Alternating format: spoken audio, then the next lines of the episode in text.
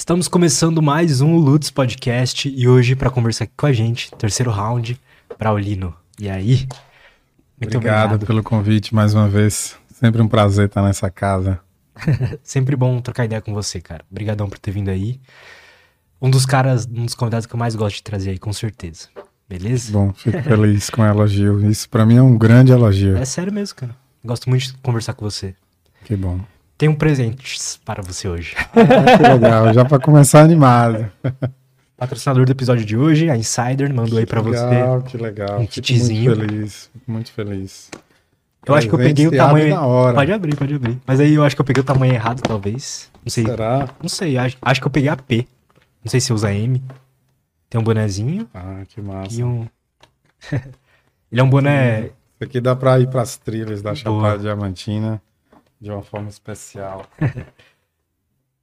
uma camisetinha aí também. Insider. Ah, com certeza vai ficar muito boa.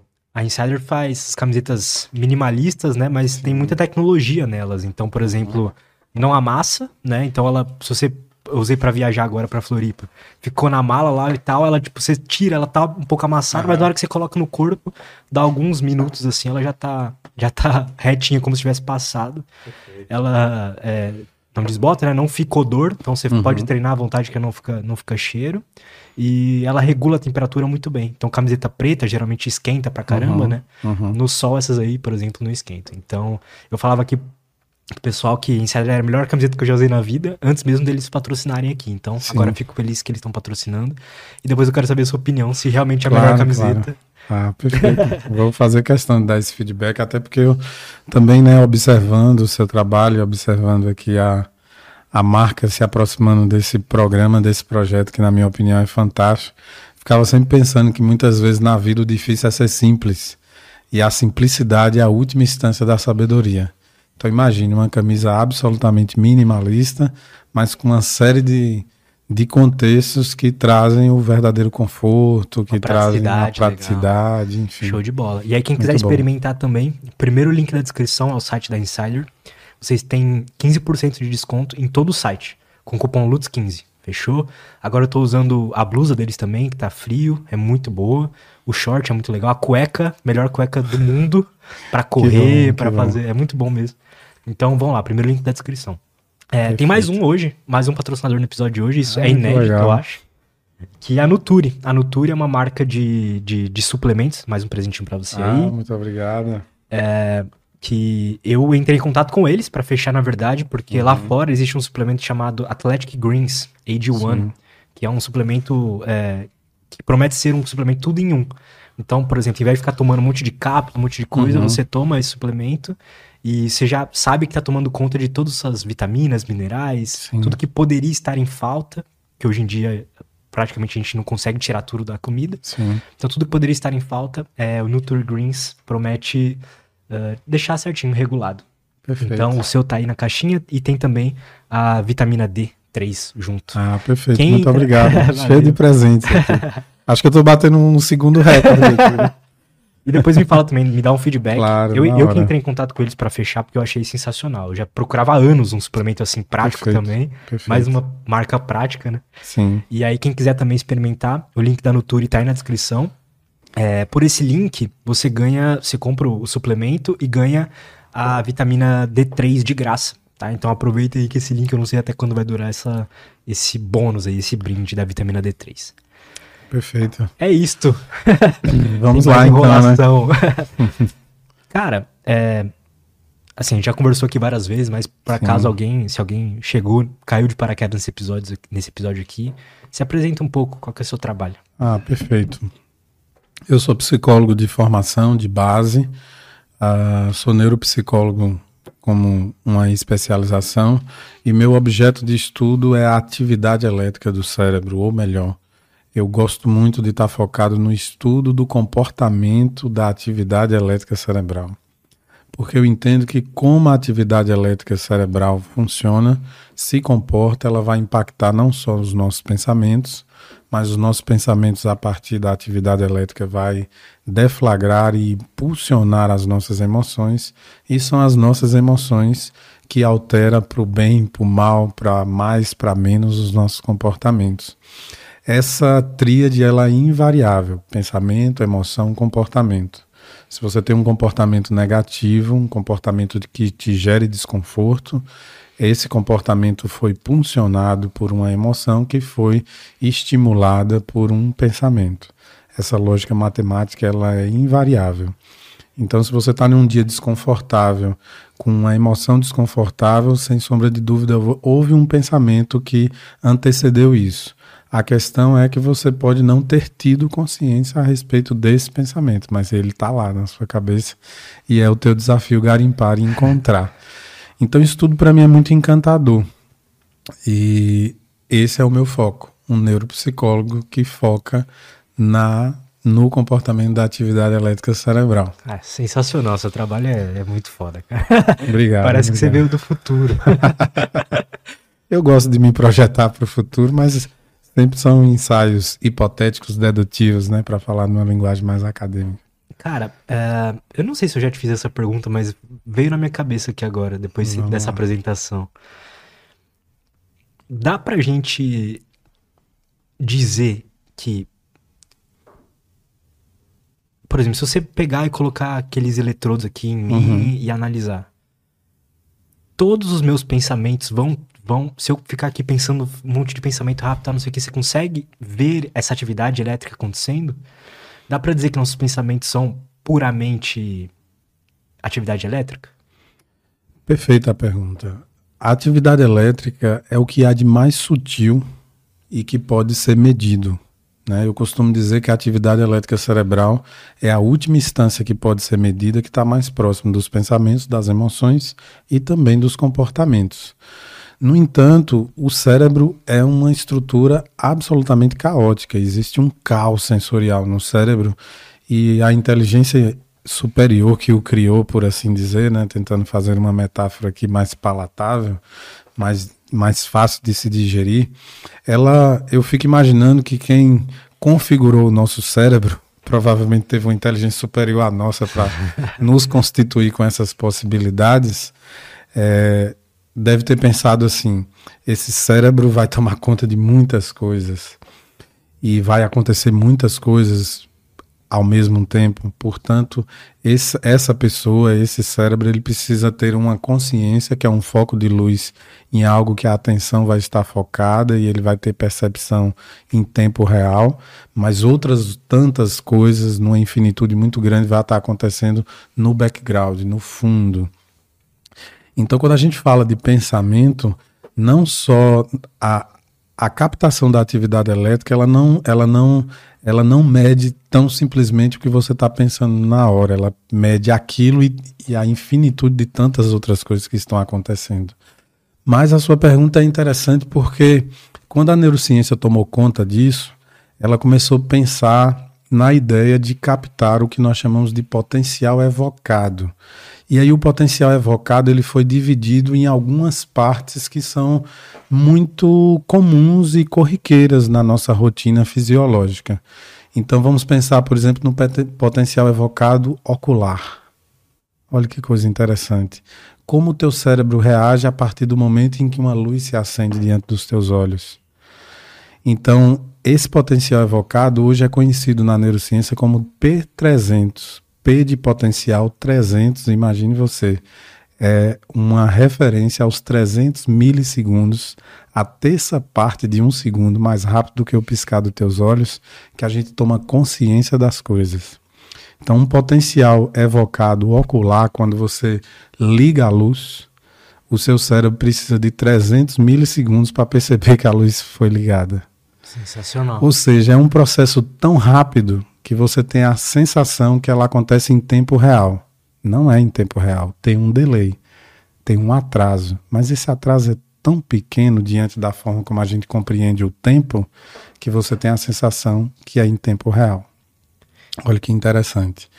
E aí existe o potencial evocado cognitivo, que é um potencial evocado que analisa exatamente o momento de uma ação realizada por um pensamento que a consciência dele também dura 300 milissegundos.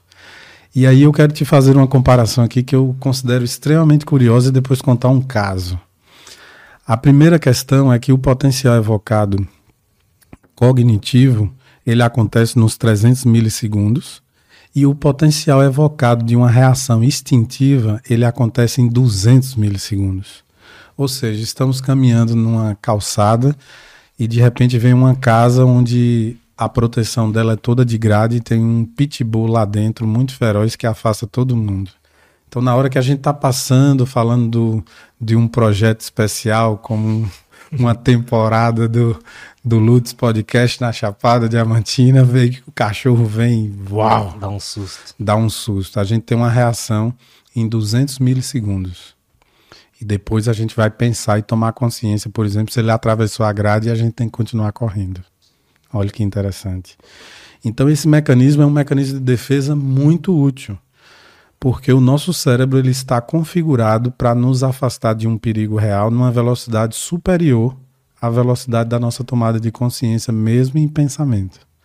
Ou seja, no susto, a gente reage, depois pensa se o susto continua, se o perigo continua, ou se a gente pode relaxar. Olha que interessante. E agora o caos que eu prometi contar. Eis que um sujeito fez um treinamento considerado muito bom. Ele treinou fingir que ele não enxergava mais. E ele conseguiu passar em várias perícias médicas, porque ele treinou o teste, por exemplo, reflexo de você empurrar o dedo nos olhos e ele não piscava. Só que um médico muito. Como que ele fez isso? Ele foi treinando em casa a questão das ah, reações, a entendi. questão da, do olhar aleatório, enfim, foi estudando qual era o comportamento, é, o trejeito, o estereótipo de alguém que passou a não enxergar mais. E principal, o principal treinamento de todos era não reagir ao reflexo, que é um teste médico considerado de primeira linha para você saber se uma pessoa está enxergando ou não. Dá um susto nela. É, exatamente. Porque teoricamente o potencial evocado da reação do susto vai simplesmente mostrar que o sujeito está ativo ali. Eis que ele tentou tudo isso e conseguiu passar. E quando ele chega em um médico muito mais perpicaz, desconfiou daquilo. E aí ele encomendou uma avaliação de potencial evocado é, visual. Né? Então, quando o sujeito vai à análise, o neurofisiologista faz essa análise e percebe que a atividade elétrica na região responsável pelas respostas a estímulos é, visuais, como cores, luzes, mudança de frequência de luz, o cérebro dele respondia. Então, o potencial evocado visual, é, ocular, por assim dizer, mostrou que esse sujeito ele enxergava, ele estava fingindo. Estava atuando, né? Atuando, exatamente. Aprendeu quais que eram os, os testes que o pessoal uhum. fazia e aprendeu uhum. a lidar com eles. Exatamente, exatamente. E foi justamente uma ferramenta da neurociência que conseguiu dar um parecer honesto, um parecer justo, baseado em um processo científico, validado e que conseguiu mostrar esse resultado. Ultimamente, Braulino, eu venho pensando se você falou sobre os pensamentos e isso poder potencializar uma, uma emoção, né? Sim. Essa resposta de zero, é, de zero de 200 milissegundos. De... Que é a resposta do susto, a resposta da consciência é 300 milissegundos. Certo. Me faz pensar se, por exemplo, se o que na verdade gera um pensamento, por exemplo, um pensamento negativo, um pensamento ansioso e tal, uhum. é uma emoção que já aconteceu antes de ter acontecido algum pensamento, sabe? Antes de ter entrado na consciência. Uhum. Então, por exemplo, eu tô muito acreditando ultimamente que grande parte de emoções negativas que a gente sente, ou medos e coisas assim, poderiam ser resolvidas com. É, ajustando questões fisiológicas mesmo, assim, sabe? De, de dormir bem, de se alimentar bem, etc. Sem dúvida. Porque tem vezes que você dorme bem, cara. Você não se acorda sem. Você dorme mal, quer dizer, você acorda sem ter nenhum pensamento prévio, mas você já acorda mal, deprê, uhum. ou ansioso, irritado. Perfeita então, a tua analogia. Não é a emoção. Será que não é a emoção que gera os que pensamentos? Impulsiona. Perfeita a tua pergunta.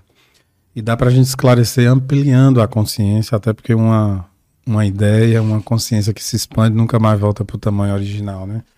De novo a gente volta para aquela questão se você dormiu mal, você fragiliza o seu cérebro. Quando você está dormindo é a hora que o carro do lixo passa. Literalmente, o sono é o momento de reciclagem metabólica, é o momento de reciclagem onde as células nervosas que liberam excrementos e outras toxinas é, são limpas, são lavadas, são lubrificadas, por assim dizer. Então, quando o cérebro ele está uma noite mal dormida e você acorda de certo modo do ponto de vista fisiológico fragilizado, você tende a voltar para emoções que já estão consolidadas naquilo que a gente chama de circuito reverberante. Que então, isso? às vezes, o que é, que é um circuito reverberante? São situações que estão guardadas na memória de processos que você passou, que gerou uma conclusão através de uma elaboração cognitiva, pensamento, memória, atenção e tudo junto, e aquilo ficou guardado como uma possibilidade de deflagrar um estado de alerta. Então, o fato de você ter dormido uma noite mal, ele volta você para a condição daquele estado de alerta. Por quê? Porque uma noite mal dormida é tão simplesmente um fator absolutamente rápido para te colocar em estado de estresse. E para o cérebro não tem diferença o que é um estado de estresse fisiológico, porque você está com fome, porque você brigou com a namorada, porque sua mãe está na UTI, porque você dormiu mal. Tudo é uma condição que colocou o sistema todo em estado de alerta. Então ele tenta fazer um processo generalista para te proteger dessas vertentes. E é aí que acontece as conexões que a gente chama dos circuitos reverberantes. Seu cérebro está fragilizado tão simplesmente porque não dormiu, não deu tempo de fazer a limpeza devida e pensamentos e conectados com memórias anteriores começam a te dar estados de alerta. Como esse processo todo não é consciente, é muito justo você elaborar um pensamento que tem uma linha lógica de pensar que talvez naquele momento aquela emoção pode deflagrar o teu pensamento.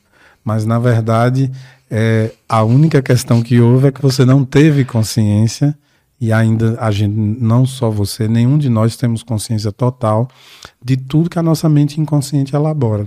Como que a gente avança nisso, expandindo o foco da consciência? Nesses exercícios de elaboração, inclusive mental. Então, assim, situações muito corriqueiras é, do dia a dia pode gerar situações é, dentro do cérebro sem precedentes, coisas muito simples, né? Às vezes passar por alguém na rua que o, o trejeito, o símbolo, a forma de atuar, a postura daquela pessoa deflagrou um gatilho de memória dentro de ti. Isso é muito louco, eu percebo. E aí, sem, sem precedentes, isso pode, pode gerar resultados cerebrais, inclusive mudanças, apesar de sutis, absolutamente grandiosas. Como é que isso impact, pode impactar esse, esse fato de, por exemplo, às vezes você nem perceber, e aí do nada você tá sempre cantando uma música que pô, faz mó tempão que você não ouve, uma música que, né, ficou ali na sua cabeça do nada. Aí uhum. você vai perceber, na verdade, que você ouviu alguma coisa é, em algum momento daquele dia que. Sim.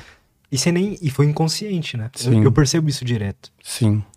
Essa pergunta isso, é muito boa, mas continue. Você acha que esse, essas percepções inconscientes que estão rolando o tempo inteiro como é que isso pode afetar a saúde mental da pessoa, por exemplo? Porque ela nem pode perceber, e às vezes os sinais do ambiente estão dando sinais pro cérebro dela que uhum. ela tá se afundando ou tá deixando ela mais ansiosa, sei lá. Perfeita a, a, tua elaboração. Eu estou convencido cada vez mais que a nossa memória ela é holográfica. O que é que é um holograma? O holograma é aquela estrutura que qualquer parte que você tirar de um pedaço de holograma, ele vai representar o todo. Vamos pensar em um filme fotográfico dos anos 90. Você pega um filme para ser revelado e corta um pedaço dele e projeta na luz, você vai projetar a parte daquele filme a qual ele estar ali íntegro. O holograma, qualquer pedacinho que você tiver, ele representa o todo. É como se você pegasse um pedaço do filme de revelar lá da Kodak dos anos 90 e qualquer pedacinho que você projetar, ele vai representar a foto por inteiro.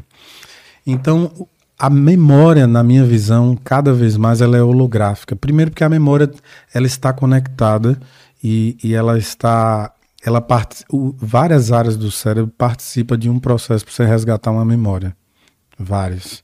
A gente já sabe, por exemplo, que a memória está a memória de curto prazo, por exemplo, está na região pré-frontal, mas existem várias conectividades ali trabalhando juntas. Uma delas é a conexão exatamente com o sistema límbico que é responsável pelas emoções. E vários gatilhos minêmicos vêm exatamente pelo peso emocional de alguma coisa que você viu, viveu, cheirou, recebeu, sentiu. E quanto mais peso afetivo tem, um registro especial e cada vez maior vai ter lá dentro da tua memória. Voltando para a tua pergunta, para fechar esse raciocínio, a tua mente inconsciente ela é capaz de selecionar o que você suporta ter consciência. Como assim? A sua mente inconsciente é capaz de criar um crivo, um bloqueio, uma porteira para liberar ou impedir que você tenha acesso a determinadas memórias. Sem dúvida. E o critério é muito simples. Você está preparado emocionalmente? Se a mente inconsciente avaliar, avaliar que não, você não terá acesso a essa memória, apesar dela ser sua. É um mecanismo de proteção. Imagine você. Cara, então é, é uma verdade. autenticação de duplo fator. Ou você prova que você tem capacidade consciente e amplitude, e você também tem que provar que não só a amplitude, é, mas que você tem estrutura emocional para tal. Ou seja, a autenticação de duplo fator para entrar em, em contato com memórias traumáticas, por exemplo, você tem que provar que você expandiu verdadeiramente a tua consciência e que você tem preparo emocional para tal. Ou seja, é ainda fechando, a dimensão da inteligência intelectual precisa crescer cada vez mais. Isso nos dá a capacidade de iluminação, que nada mais é do que a expansão da consciência. Mas você não pode ser só inteligente. Se você for uma, uma pessoa muito inteligente e não tiver estrutura para lidar com frustrações, você não vai ter acesso a memórias mais complexas. Porque você está provando que você expandiu a consciência, primeiro fator. Ok, passou. Senha, login, passou. e depois você tem que provar que você tem estrutura emocional para tal, ou seja, a inteligência emocional já entra nessa lógica. Parece que o cérebro tem a própria inteligência, né, dele mesmo, que ele fala assim: "Não, eu vou proteger esse carinha aqui". Não parece. Não parece. Ele tem. Ele tem. E é por isso que cada vez mais eu fico naquela coisa de tentar refletir que existe o que eu gosto de chamar de uma inteligência superior que nos configurou. Isso é um grande fato. Eu quero falar muito hoje aqui contigo sobre as Matrix. Porque as Matrix nada mais são do que construtos mentais que verdadeiramente nos aprisionam. E a gente só se liberta das Matrix quando a gente entende o mecanismo de funcionamento delas. Olha como isso, é é interessante. né? Mas, enfim, é, uma inteligência superior nos programou. Isso é um fato. O que, o que, que faz você pensar dessa forma? A primeira delas é que nós temos um comportamento, por mais inteligente que seja, por mais situações inovadoras na nossa sociedade que a gente cria, são meras é, reproduções da natureza. Tudo que o homem criou que parece ser uma inovação, se você for buscar na natureza com expertise, você vai encontrar um exemplo superior, com mais minúcia, com mais simplicidade e com mais eficiência de funcionamento. Vou lhe dar um exemplo atual. Tem se falado muito do metaverso. Concorda? Uhum. O metaverso nada mais é primeiro metaverso do mundo foi a mente inconsciente, meu amigo. Você sonha, entra no mundo virtual e dependendo do sonho, você acorda sentindo todas as reações. Acordei Por exemplo, esses dias de madrugada, parecia que eu tinha corrido uma maratona. Exatamente, né? Isso, isso, quando isso se repete com muita intensidade, nós qualificamos na prática clínica como terror noturno, que é uma reverberação, um, um fator de desdobramento do processo ansioso que acontece à noite. E isso é um marcador biológico de complexidade, de, de cronificação muito alto. Porque o, sono é o momento do relaxamento, você tem que ter um aumento de ondas tetas e por aí vai, que são as ondas mais lentas e que são responsáveis pelo sono. Para você ter uma crise ansiosa, você está sobrecarregado de atividades elétricas mais velozes, quando não era para existir naquele momento. Porque a ideia é de baixa, pouca produção elétrica naquele momento. Né? Então, o sujeito, quando ele está em coma, ele entra num processo de sono, todas as potências e as, e as velocidades são as frequências elétricas, elas precisam ser diminuídas. Se isso não acontece, você entra num estado de torpor. Você está dormindo, mas ao mesmo tempo não está, e o cérebro está trabalhando cada vez mais. Ultimamente Outro... eu estou assim. Pois é. Outro grande exemplo relacionado a isso é a dificuldade de desacelerar os pensamentos na hora que você se predispõe a dormir. Porque teoricamente a gente devia dizer, poxa, sei lá, 10 horas da noite, hoje eu vou dormir né, esse horário. Simplesmente fazer tua higiene do sono ali, sei lá, ir ao banheiro, lavar o rosto, escovar os dentes, desligar as luzes, colocar uma luz mais quente e simplesmente fechar os olhos, respirar profundo e dormir. Mas aí, cada vez mais as pessoas se queixam relacionadas a isso, né? Você simplesmente chega na cama, fecha os olhos, respira. Já começou errado, puxando a respiração muito forte, tem que ser respirações longas e profundas. Mas às vezes, mesmo fazendo as terapias de higiene do sono, como controlar melhor a respiração, um banho mais calmante, mais relaxante, evitar comidas pesadas, enfim, às vezes os pensamentos não querem parar. E você acaba perdendo a conexão de como desacelerar os seus pensamentos. O próprio Dr. Augusto Cury, ele cria um termo, né, que é a síndrome do pensamento acelerado, que é uma percepção de um comportamento social que pode gerar um processo patológico. Né? Então, como desacelerar esses pensamentos para você entrar num estado perfeito, num estado, num estado é, num funcionamento ótimo, como a gente chama, para poder mergulhar em um sono profundo e agradável. Então são coisas dessa sociedade moderna que a gente vive que precisam ser rediscutidas, porque sem sombra de dúvida o modelo está degradante demais. Concordo isso é um fato. muito com isso, cara. É. Concordo muito. Eu tô é, lendo Sapiens agora uhum. como realmente um estudante. Antes eu lia para dormir esse livro. Uhum. Agora eu tô lendo, estudando o livro mesmo. E Sim. tem uma parte que me pegou muito lá, que quando a gente saiu do caçador-coletor e, e, se tornou. É... Legal isso que você fez. E se tornou. É... Diluindo o chá. Mais camponês, né? Uhum. Começamos a ter fazendas e tudo mais. A gente começou a entrar num ciclo sem fim de ter que produzir mais para poder sustentar a vila. E aí, pelo fato de estar produzindo mais, nascia mais gente, então você tinha que produzir mais. E aí entrou num uhum. ciclo disso. Então, em pouco tempo, assim, poucas gerações, as pessoas nem entendiam mais, não, nem sabiam mais a vida anterior que elas tinham.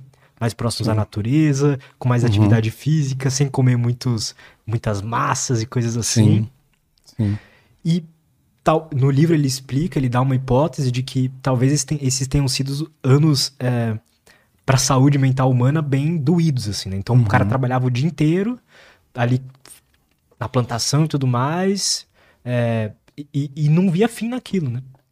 Eu me pergunto se a gente não entrou numa fase parecida, no sentido de que, pô, a gente tá é, entrando cada vez mais na, na, tecnologia, se moldando cada vez mais a um, uma vida mais moderna, digamos assim. Sim. E não sei até que ponto que, tipo, as invenções que a gente tá fazendo estão é, ajudando a gente a viver melhor, sabe? E não só estão fazendo a gente é, produzir, produzir, produzir, produzir, criar, criar, criar, uhum. e não estão ajudando a gente a ser humano viver uma vida melhor. Sim, sim.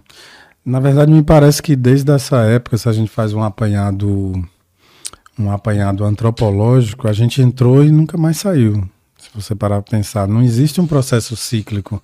A gente está num processo de ramp up, subindo só, subindo, nesse crescimento desordenado.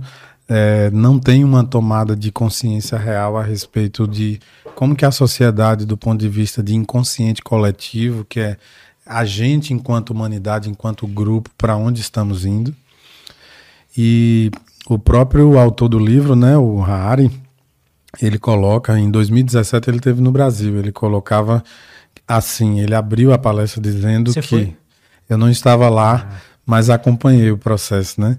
E aí ele dizia que isso em 2017, que as pessoas que viverão 150 anos já nasceram.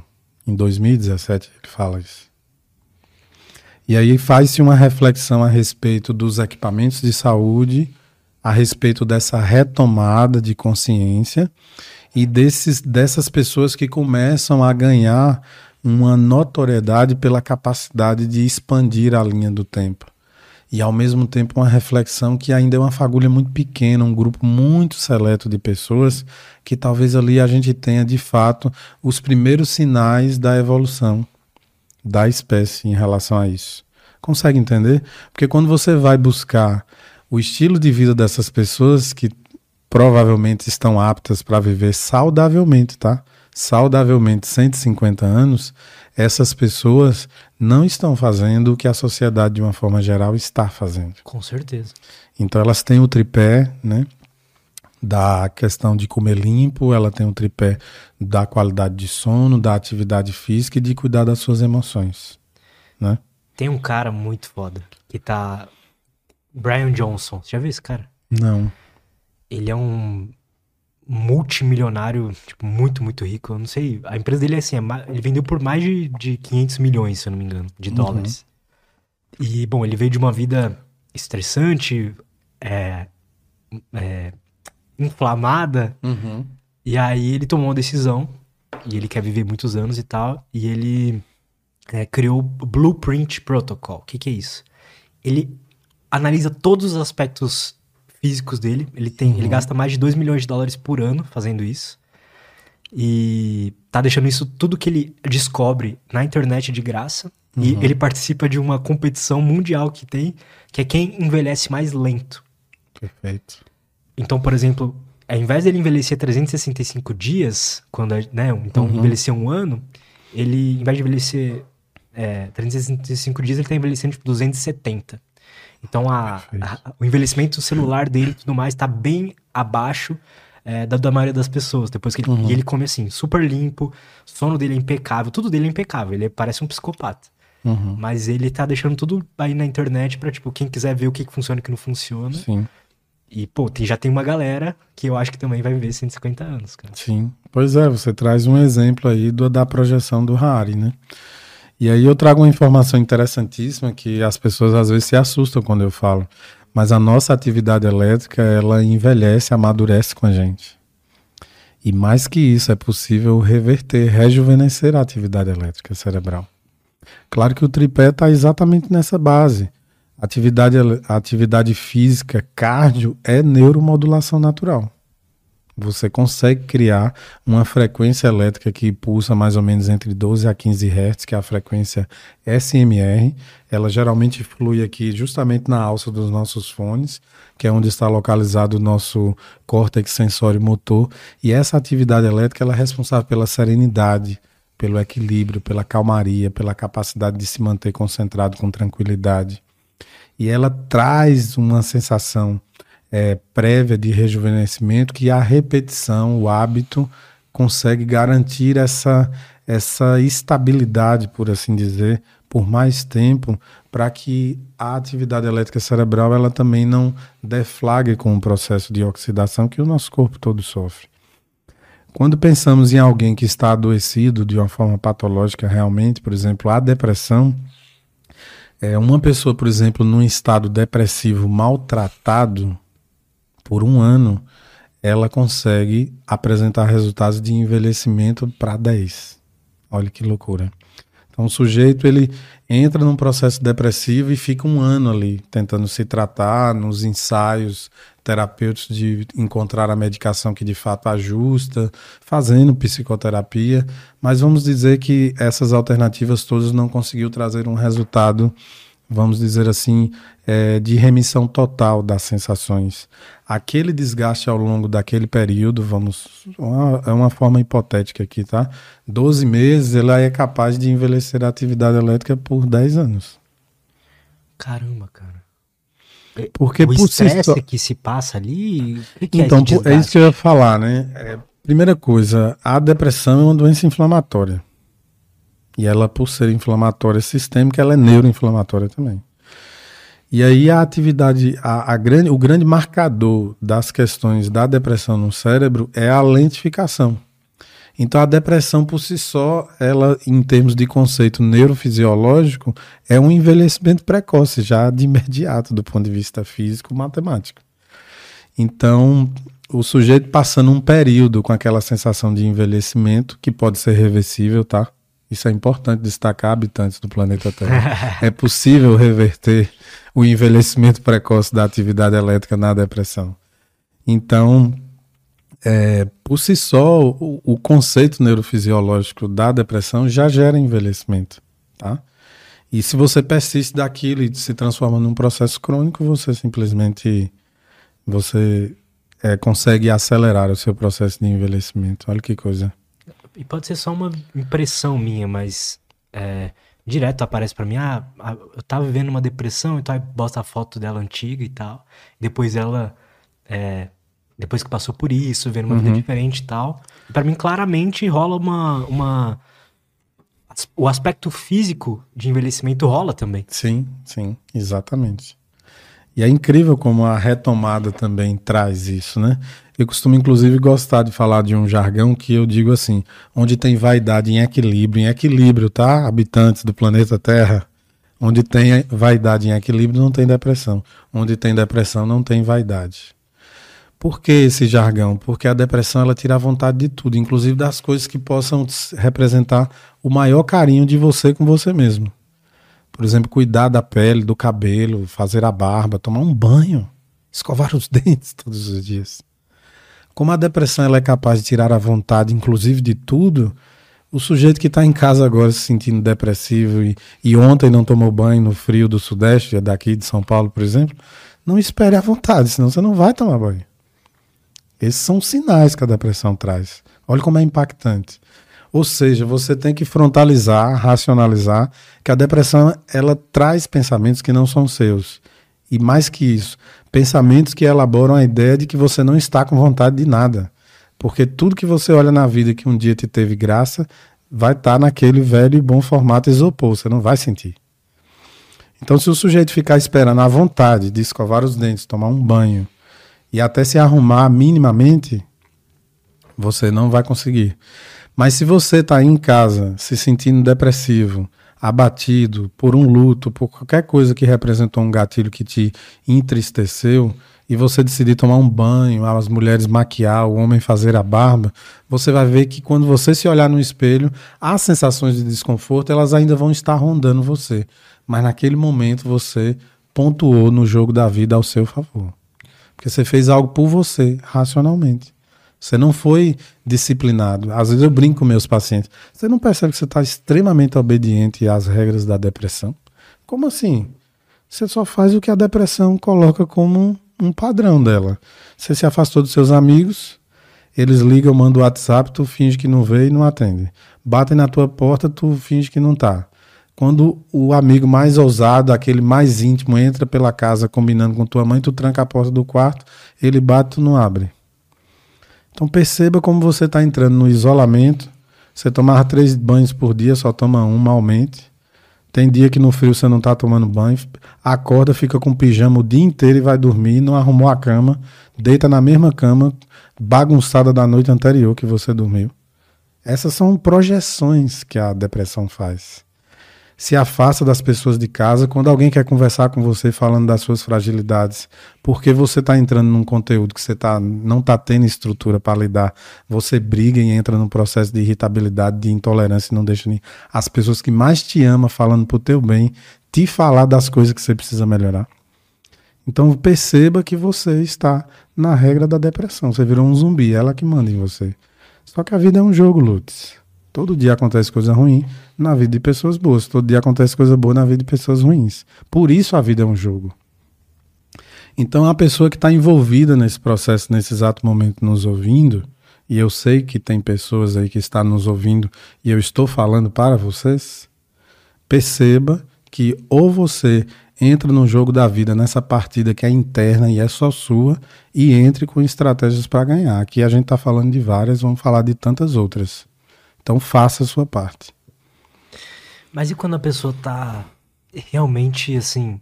Totalmente entregue. Entregue, cara. Porque. Com falta de energia para tudo. Exato. Porque, assim, é, quando a gente vê uma depressão muito profunda, né? Cara, é difícil fazer o básico, assim. É difícil. Exato. É, por exemplo. Eu lembro o final do ano passado que eu passei por um momento bem depressivo agora. E depois, da, depois até da nossa conversa e tal. Então acho que eu não conversei com isso sobre, com isso, sobre isso com você ainda. Uhum. Mas, tipo assim, eu não. Eu lembro de, por exemplo, ficar sem comer, porque, tipo assim, cozinhar, eu não tinha energia para isso. E pedir o iFood, eu não tinha energia para descer lá embaixo. Sim. Então eu ficava, tipo, ah, prefiro ficar aqui sem fazer nada, sabe? Então, e aí eu lembro quando eu fui melhorando desse sentido, quando eu consegui mandar o primeiro treino, uma coisa besta, assim, peguei peso levinho e tal, eu comecei a chorar, falei, caramba, é louco que existe uma, parece que uma força que te impede, na, quando você tá na depressão, ela te impede de, de se mover, sabe? Mas isso é a depressão. É uma instância viva capaz de te tirar a vontade de tudo. Como... Com força própria, energia própria e a capacidade de liquidar todas as suas emoções. Por isso que é importante a gente estar tá no programa falando sobre isso. Porque a tomada de consciência, por exemplo, Lutz, tente imaginar que 90 e tantos por cento das pessoas passam pela depressão sem saber o que ela é. Sério? Você que vive aqui, é, que várias pessoas que são têm expertise mil, estratégias mil para lidar com isso, que tem um nível de expansão de consciência, porque o programa já lhe dá essa oportunidade e todas as questões que você faz, você se prepara para isso. Na hora que você está envolvido, aquele conteúdo não conseguiu alcançar. Foi no momento X que você foi lá e conseguiu tua iluminação. Agora pare para pensar que a maioria das pessoas passam pela depressão sem ter consciência sobre o que ela é. Olha agora como o conhecimento liberta. Você imagine o sujeito chegar e dizer: Eu estou com um comportamento diferente. Eu não estou conseguindo ter energia para ir à cozinha, preparar algo saudável para me comer. Eu não estou tendo energia para descer no meu prédio para receber uma comida pronta. Isso sou eu? Eu estou tendo pensamentos negativos de dia e de noite. Esses pensamentos são meus? Porque, caros ouvintes, nem tudo que passa na sua cabeça é seu. Não só a depressão, mas os processos ansiosos, eles têm a capacidade de fazer chegar pensamentos que você não tem a menor intenção de provocá-los em si. Olha como isso é forte. A depressão tem um poder de inserir e fazer passar pensamentos negativos sobre a tua tomada de consciência de uma forma muito eficiente, muito eficaz. E pela falta de clareza, muitas vezes, a gente acredita que todos os pensamentos que, são, que estão sendo elaborados na nossa mente são nossos. Mas perceba, eu vou falar agora numa linguagem mais científica para não acender aí a elaboração dos pragmatas, tá? Por que que isso acontece? Porque um circuito elétrico de neurônios inflamados, eles constrói percepções, elaborações, pensamentos, conectam memórias de forma distorcida, errada e equivocada. O processo depressivo ele pode ser desenvolvido a partir de um estado de alerta por um processo ansioso mal resolvido, por um transtorno de estresse pós-traumático não tratado, e aquela exaustão faz com que o funcionamento elétrico cerebral e as configurações originais entrem em colapso, gerando resultados completamente alheio ao processo da saúde. Consegue entender? Sim. Então, quando eu falo metaforicamente que nem todo pensamento que passa na sua cabeça é seu, porque eu estou querendo dizer que existe uma fundamentação neurofisiológica que consegue mostrar que as alterações que acontecem aleatório à consciência do dono não faz parte da consciência dele. Está acontecendo no teu mundo fisiológico, inconsciente, por outras questões. Consegue entender? É, tem uma complexidade aí, tem um limbo aí para se tratar, mas dá para se falar que na depressão, metaforicamente, nem todos os pensamentos negativos passam na sua cabeça podem ser considerados seus. Porque no estado depressivo, você vai ter consciência de pensamentos negativos que não são originados pela sua intenção. Acho que agora eu consegui formatar de uma, Não, de uma maneira dúvida, mais. Né? Sem dúvida. É. Eu lembro que eu, tipo, coisas que, para mim, tanto antes de estar nesse momento deprimido e tanto depois, são pensamentos que, tipo, nem são impossíveis de, por exemplo, pular do prédio. Eu pensava isso direto nesses dois Sim. meses que eu fiquei deprimido, uhum. sabe? Mas não era eu pensando, era, era uma, uma vontade que não era minha. Sim, exatamente. E, e há essa dificuldade de, de elaboração por parte de quem está comprometido. Porque a própria dificuldade, a própria doença, a depressão, ela gera essa dificuldade para você elaborar melhor. Entende? Agora, olha que situação. Do ponto de vista inconsciente, a elaboração da possibilidade de você sair da vida, de você tirar a própria vida, ela libera um ensaio de um ensaio que representa uma espécie de, de catarse. É uma é, pensar na própria morte, pensar como quem vai para o seu velório, pensar quem vai prestar as últimas homenagens para ti, ver um cenário mental no seu metaverso, imaginando quem serão as pessoas que vão chorar por ti, sentindo a falta, traz uma elaboração de metáfora, uma metáfora, uma elaboração de um conjunto de pessoas focadas em você, emanando uma energia que alimenta. Mas isso pode ser perigoso, eu acho. Isso é muito perigoso, não pode ser não. Isso é muito perigoso. Até porque ele começa a trazer uma sensação sedutora para a possibilidade de realmente sair da vida.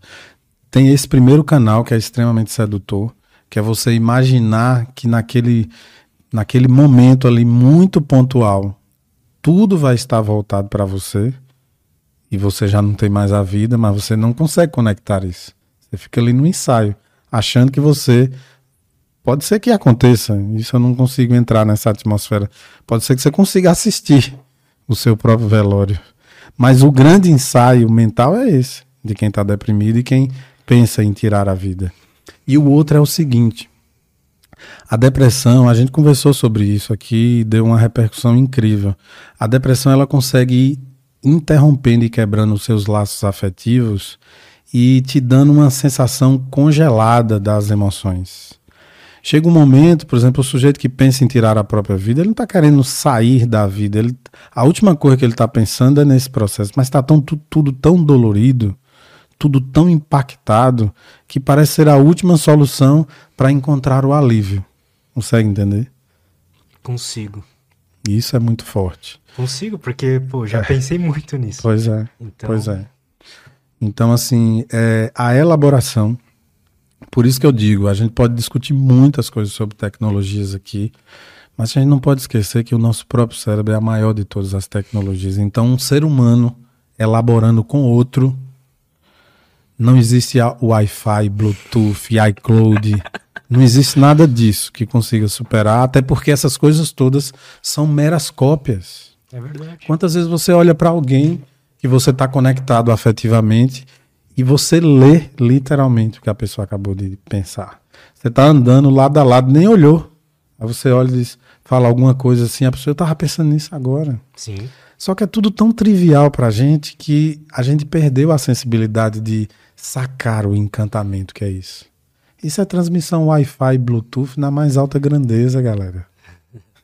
é uma mera cópia o que a gente conhece hoje como, como uma transmissão de foto pelo airdrop. eu falei para você que eu tô mais cético ultimamente, né? Tipo, mais físico. E quando aconteceu esses dias também, eu não lembro qual foi o assunto, mas eu tava com a minha namorada no shopping, assim, aí eu falei um negócio, falei, ah, tava pensando nisso agora. Quando esses dias, semana passada, essa semana. E, você pode olhar por esse lado de, dessa conexão Wi-Fi que rola, mas na minha visão hoje atual, e eu estou disposto a mudar isso, se, se faz, fizer sentido, foi basicamente é, a gente está no mesmo ambiente, a gente vive junto o tempo inteiro, então a gente tem respostas parecidas ao, aos, aos, aos estímulos do ambiente uhum. e aconteceu aquilo. A gente teve o mesmo pensamento porque foi, foi o mesmo. A gente tá recebendo os mesmos estímulos uhum. e a gente tá acostumado a, a, interpretar estímulos da mesma forma. Teoricamente, vocês estão cada vez mais, do ponto de vista mental, na mesma Matrix. É, exato. Poderíamos pensar nisso. Exato. Mas não explica, por exemplo, a exatidão na linha do tempo. Por que, que isso cai exatamente assim, né? E mesmo que a tua eu não desconstruo o que você acabou de falar.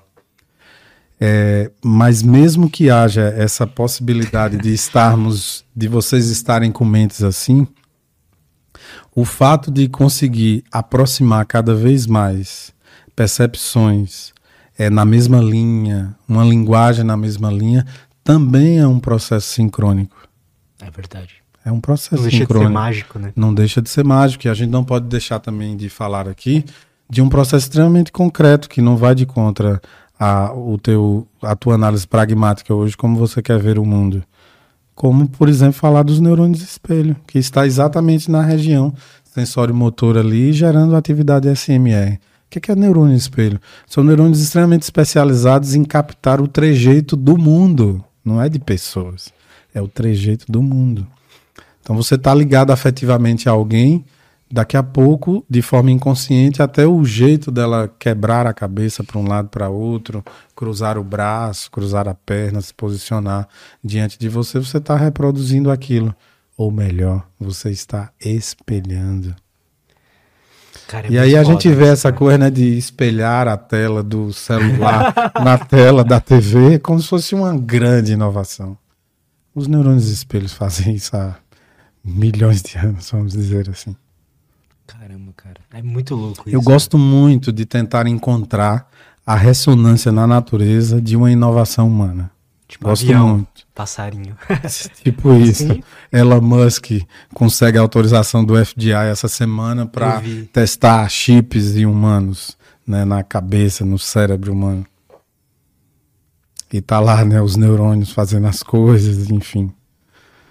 Então é uma mera cópia, né? O que é um chip, né? Uma tentativa de reproduzir a função neuronal. Verdade. A gente tem 86 bi deles lá, né? Inclusive um estoque que há quem diga que boa parte, tem uma parte que a gente morre e não explorou essa capacidade, né, de conectividade na sua função máxima. Vamos pensar assim. Cara, você falou sobre matrixes, né? E isso é um assunto que me encanta muito porque quando eu fui conversando com a galera da neurociência e tal aqui, uma das conclusões que a gente chega é que eu e você não vê o mundo da mesma forma. Sim. A, a nossa a, passa por um primeiro pelas nossas percepções. Então, se eu coloco um daltônico aqui, ele não vai ver essa cortina da mesma cor que a gente vê. Uhum. Isso pode ser até assim, eu tô falando da cor para exemplificar, mas pode ser qualquer coisa, né? Eu já percebi isso conversando com alguém e a pessoa entender totalmente diferente aquilo que eu tô querendo dizer ou, ou aquilo uhum. que eu uhum. tô querendo perguntar. Aqui eu pergunto muito, então eu sei, uhum. eu consigo perceber isso. Às vezes a pessoa tá, por exemplo, ficou ensaiando antes de vir para cá, dentro uhum. do Uber. Pô, o que, que eu posso falar? Tá, não sei o que, não sei o que lá. E eu saco isso quando eu faço uma pergunta. E ela transforma a, a pergunta na resposta que ela queria dar. Sim. Eu já eu faço isso, eu já percebi eu fazendo isso também. Sim. Então, a gente vê o mundo de formas diferentes. A gente percebe o mundo de formas diferentes. Você percebe, já provocando aqui o que a gente conversou antes, que quando isso acontece é porque as conexões Bluetooth, Wi-Fi o AirDrop não estão funcionando muito bem? Consegue perceber? Falta sincronia. Por exemplo, exato. quando você está numa conversa que flui, você diz assim, pô, tipo eu essa. tenho sinergia, né? Nós temos sinergia, né? Eu, eu, quando eu vou te apresentar para alguém, eu digo assim, Lutz é o cara que ele tem a escuta terapêutica. Então, a experiência de ir no, no podcast dele é completamente diferente. Você tem uma sensação, se você vacilar lá, você tá diante de Freud no divã e, e o papo vai ser associação livre. Quando você menos esperar, você já tá botando sua mente inconsciente para soltar tudo, né? Eu brinco assim, falando. Porque de fato a tua escuta é muito boa. E aí outro dia eu me peguei pensando, né? Mas onde é que está a minha sincronia? Porque para mim também é muito agradável vir aqui. Aí eu percebo que no meu dia a dia eu também tenho uma escuta muito forte.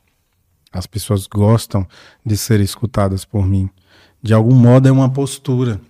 Nossa, é verdade. Você falou, eu percebi, eu sinto isso com você. É, e essa postura, ela é, ela é estruturada nenhuma, nenhum engrama. O que é, que é um engrama? É um, é um caminho neurológico. É um, é um rastro fixado ali de uma pulsação entre conexões neuronais que ficou cada vez mais forte porque ela foi ganhando evidência e quanto mais evidência, mais forte ela ficava. Então cria um processo cíclico ali, um processo simbiótico, por assim dizer. O que é, que é simbiótico? Quanto mais você alimenta, mais forte fica e mais capacidade de se alimentar, mais ela tem. Percebe? Uhum. Então, assim, em algum momento bateu um start em você em mim, por exemplo, onde nos posicionamentos do jogo da vida, nas relações sociais, familiares e por aí vai, a gente conseguiu ir se singularizando, se diferenciando, construindo uma identidade a partir da postura da escuta e foi dando certo, quanto mais certo dá, a gente vai continuando e repetindo a fazer. Verdade. Pode ser que em algum momento no jogo da vida, a programação do game lá, a matrix superior de tudo, decida nos colocar em um beco sem saída onde a, essa postura nossa possa não funcionar em um ambiente social, que a gente se mude e por aí vai. Ou que as coisas mudam muito no momento em que a gente está vivendo, entende? E aí é nessa hora que as pessoas entram em colapso. Por exemplo, para o mundo adulto, essa é a melhor hora de procurar terapia. Quando os teus mecanismos de defesa, as tuas posturas, as tuas estratégias no jogo da vida, mesmo não acreditando que a vida é um jogo, começam a entrar em colapso, você não sabe o que fazer. Porque você usa todas as suas ferramentas e o resultado não vem. Saca? Uhum. Então, naquela hora é momento de ir para a terapia para você elaborar, inclusive desconstruir. Eu dou muito exemplo de que quando um quando um mecanismo de defesa e uma postura pessoal que te fez avançar na vida está defasada, é muito simples de perceber. É como se você pulasse do avião, abrisse o paraquedas, ele te deu todo o suporte necessário, você parou na praia onde você queria parar, no lugar onde você sonhou parar. Só que aí você não quer abrir mão do paraquedas. E aí começa a vir um vento nordeste e te puxar para a direção contrária onde tu quer seguir. Chega uma hora que tu se desapega daquele processo para seguir com uma nova perspectiva. Putz, é sensacional essa ou, metáfora. Ou você fica ali resistindo, né? Fica ali resistindo. Então chega um momento que é, no jogo da vida você tem que ter muita consciência sobre isso, que tem mecanismos de defesa que tiveram, te fizeram conquistar coisas quando você tinha três anos de idade e aquilo foi se fortalecendo em um engrama de uma forma simbiótica cada vez mais forte, mas você pode chegar aos 35 e aquilo não fazer mais sentido no contexto de vida que você está. Ele já cumpriu sua função. Se a própria vida é efêmera, tudo que está dentro dela também, né? faz parte. Algumas coisas podem acabar antes ou com a sua própria com a sua própria morte a partir daqui do planeta Terra, consegue entender? Então, se você começa a trabalhar a, emocionalmente o desapego, e isso é inteligência emocional, né? Você consegue seguir em frente. E esse, esse simbolismo acontece em muitas coisas. Pare para pensar aquele casal que que decidiu ficar junto, namorou, noivou, casou, projetou família, teve dois filhos. E depois de 10, 15 anos, aquele relacionamento não faz mais sentido para um dos.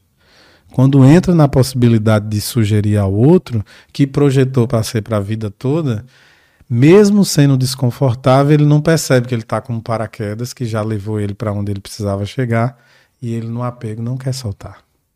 E aí é onde vem o desconforto.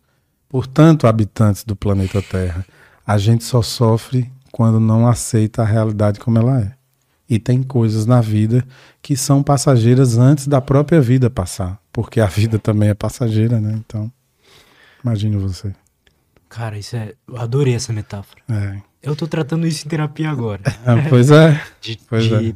Criei uma série de engramas de uma forma de me comportar em relação ao trabalho, uhum. que funcionaram muito bem para mim nos últimos anos. Sim. Mas hoje em dia mais me atrapalha do que me ajuda. Então, uhum. aquele trabalho frenético de não conseguir parar, trabalhar final de semana e tal, não sei o que, isso me ajudou a sobreviver, me ajudou a chegar onde eu tô hoje. Sim. Mas não tá me ajudando a continuar de um jeito saudável. E então... se manter até, né, para entrar num processo criativo e por aí vai. Então são fases, processos de transição. Quando você vai tomando consciência disso, vai fortalecendo dentro de você a capacidade de administrar Olha a palavra que eu vou usar: administrar o medo do desconhecido. Quando a gente mais sofre em relação ao medo do, do desconhecido é quando a gente toma consciência dele. Como assim? Porque o medo do desconhecido existe toda hora. A todo momento. A próxima hora da nossa vida é desconhecida. Verdade. Não sabemos o que vai acontecer. Mas a gente não tá com medo. Pois é, porque não decidimos elaborar nesse sentido. Aí vamos entrar na ansiedade. A ansiedade é uma projeção. Então o sujeito vai viajar de avião pela primeira vez para os Estados Unidos daqui a 15 dias. Me procura no consultório porque a ansiedade dele só faz ele pensar que o avião vai cair no Panamá. Pô, o medo do desconhecido, ele tá lá porque ele não consegue administrar. Ele não tinha. Aí eu chego pro sujeito e digo assim: Mas a primeira vez que você viaja, ele pro exterior, sim. Eu disse: Mas você já viajou de avião muitas vezes? Ah, sim. Mas você não percebe que esse desconhecido do voo, você já passou por ele várias vezes? É verdade. Então, naquele momento, eu provoco nele a tomada de consciência de que ele já passou por aquele risco. E ele nem se preocupou. Percebe? Então, o processo de junção entre como você pensa algo e o resultado que isso gera nas tuas emoções vai ser preponderante para que tipo de comportamento você vai ter. É por isso que eu digo que a, as experiências mais simples e mais sutis, ela pode gerar resultados cerebrais sem precedentes. Percebe? Então, isso por si só já é um desconhecido. O que pode ser uma coisa extremamente traumática para você, para mim pode ser motivo de risada. Pois é. Um bebê na praia de Copacabana, no becinho ali de nove meses, pode tomar um susto tremendo e virar um processo traumático na vida dele quando um carro passa e buzina e demora 30 segundos para a mãe virar, pegar o troco e botar ele no colo. Consegue entender? Então a mente traz essas condições que vale muito a pena refletir. Então, o desconhecido a gente lida com ele o tempo todo. Então, quando a gente aprende a administrar, e isso faz parte da dimensão inteligência emocional, a gente avança. Tudo que nos trava é esse medo do desconhecido. Por exemplo, eu ouço muito, principalmente do público feminino, a sensação de, de se ela vai conseguir constituir na mesma vida, já que ela casou para ser para sempre, um novo casamento para sempre, se o para sempre do primeiro que ela casou tá acabando, entende? Isso é uma matrix que prende as pessoas, que a gente pode chamar também de crença limitante.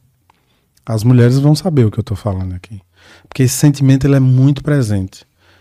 Desde uma mulher que está ali numa vida de casa, que se dedicou à família como um projeto de sucesso pessoal, desde aquela que está no mundo executivo, a sensação emocional desse desconforto é o mesmo. Isso é deve mesmo. ser é, biológico, deve ter sido selecionado, né? Sem sombra de dúvida. Quer ouvir a minha teoria? Quero. é um achismo, tá, gente? Parafrasear aqui nosso grande Maurício Meirelles. Um abraço, Maurício. Oh, ele é foda, cara. É, tô com saudade de você, cara. Você prometeu ir na Chapada Diamantina comigo.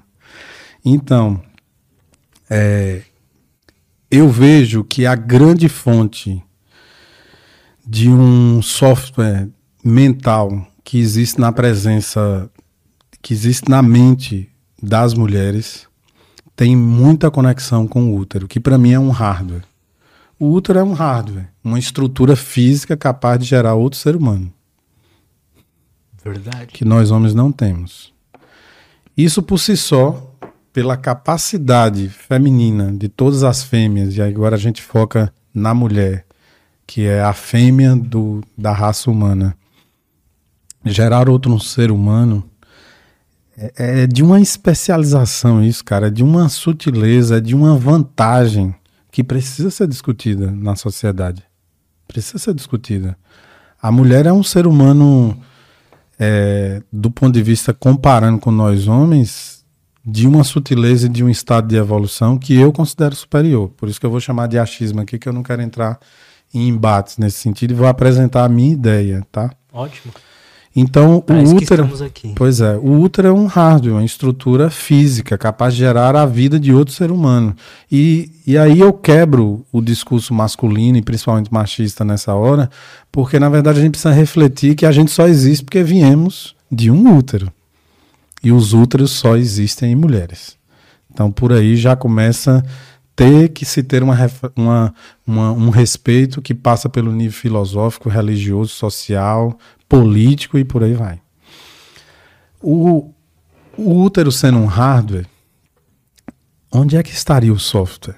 E quem seria esse software? Na minha ideia, o software são duas estruturas memes que são ideias autonômicas que perpassam na cabeça das mulheres. Esses dois softwares eu chamo o software de lealdade, acima de tudo, e o segundo de fidelidade. As mulheres naturalmente são leais e fiéis para garantir a, o prosperar da raça humana. Ela não pensa assim, ela pensa em garantir o prosperar da família dela. Mas quando ela prospera a família dela, as mulheres todas reunidas, prosperando, fazendo o que precisa ser feito para garantir que a família dela progrida, continue viva, a sociedade, a humanidade fica viva. Olha o tamanho de, da importância desse processo. Correto? Aí a gente começa a entrar em uma reflexão que antropologicamente, se você for estudar, você vai chegar a algumas conclusões especiais. A primeira delas eu vou dar um exemplo aqui ousado, mas muitas estruturas que a gente poderia considerar filosóficas, alguns conceitos por exemplo, eu vou falar aqui da, da maçonaria. Na maçonaria existe uma compreensão clara que as mulheres são seres muito mais evoluídos.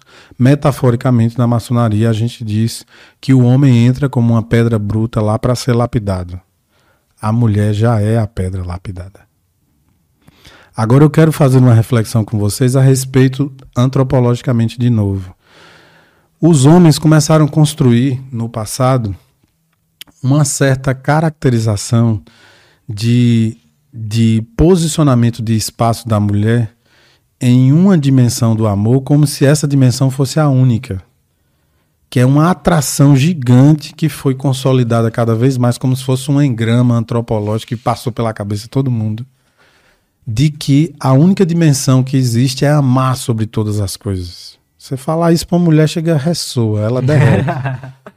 Você ama seu filho sobre todas as coisas? Ai, claro. Você ama seu esposo dentro desse contexto sobre todas as coisas? Claro. É muito atrativo e sedutor, principalmente para o universo feminino, essa condição e viver essa sensação. Eu acho que para o homem, pelo menos para mim, porque você é um é homem sensível no sentido de estar buscando esse processo de evolução. Tá, faz sentido, mas e você está é na forma, você tá na forma nova, nova.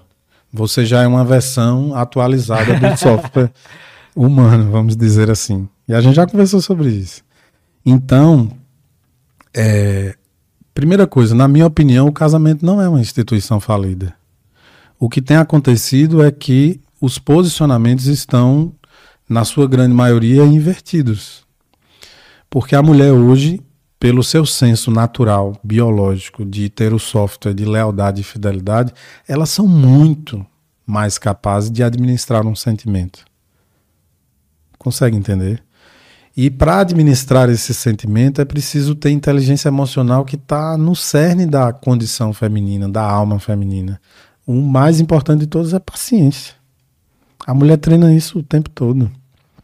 Ela treina a paciência para poder ser mãe.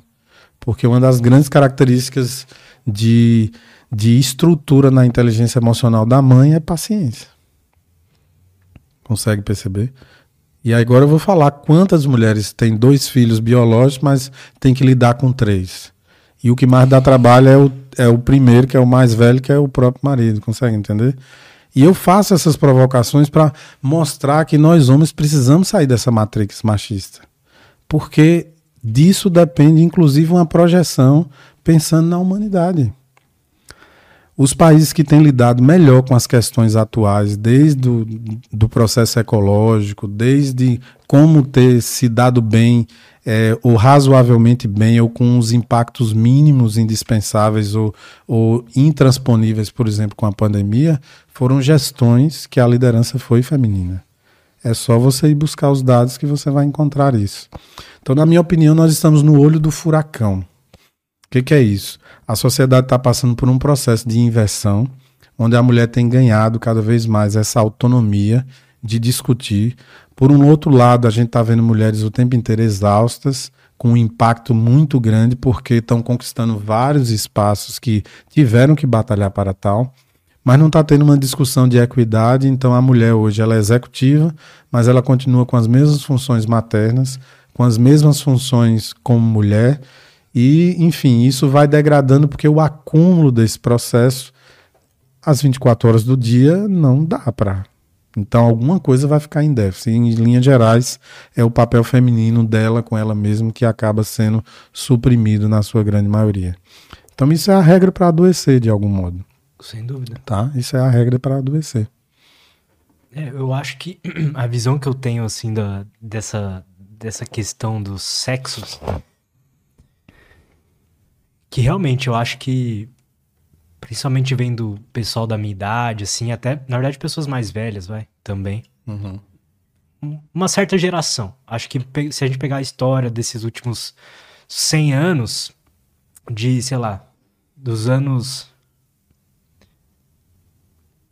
80 para cá, talvez, não sei que os homens foram ficando mais. É, talvez não os homens, mas a humanidade foi ficando mais é, escrava de algumas coisas. Então, por exemplo, prazeres rápidos, coisas uhum. assim. E isso transformou os homens em crianças mimadas, em meninos. Né? Uhum. Então a gente vê aí quantos homens que não trabalha, chega em casa, toma quatro cervejas. Aí no outro dia, trabalha, chega em casa, toma quatro cervejas. No outro dia, e vive essa vida para sempre.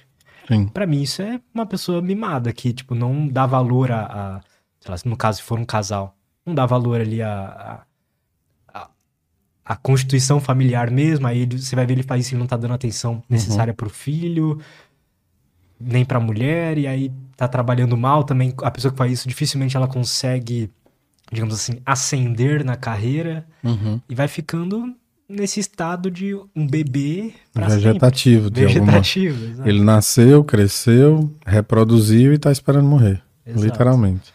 Aí é importante a gente encaixar três coisas que, que eu acho de plena, de plena iluminação para o momento atual.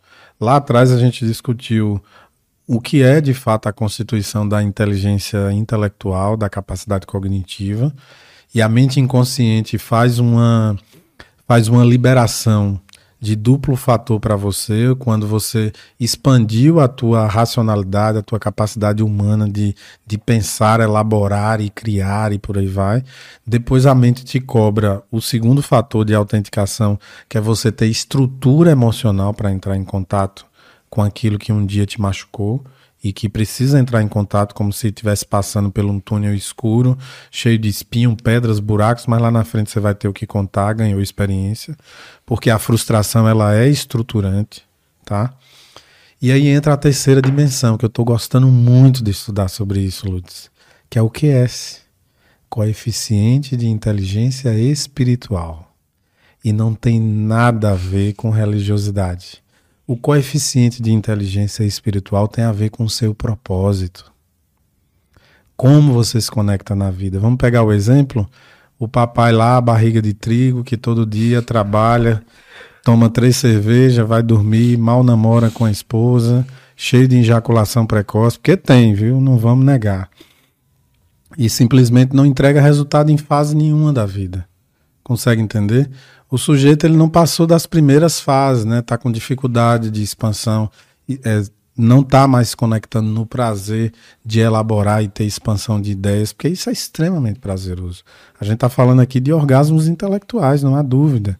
Aí você começa a se preparar para ter estrutura emocional para aprofundar a tomada de consciência cada vez mais. Beleza? No ato de revolta, Cazuza, por exemplo, nos anos 70, 80, escreve a música eu vou pagar a conta do meu analista porque eu não quero mais saber quem eu sou. Tipo, ah, tô entrando em contato com muita coisa que a minha estrutura emocional não tá dando conta. Deixa eu ligar o dane-se aqui para não falar outra palavra. É, Consegue entender? As pessoas estão fazendo, né? Elas estão anestesiando, tipo, com isso, a cerveja, isso. com pornô, qualquer coisa sim, assim. Sim. Com sim. reels. Sim, exatamente. Então perceba que quando você compra essa tarefa que faz parte ali de um processo evolutivo que está estruturado, ele tem uma cadeia didática de andares ali para você chegar na sua expansão maior. Então você conseguiu entregar um resultado. Vamos falar até aqui, né, trocando essa ideia contigo mesmo.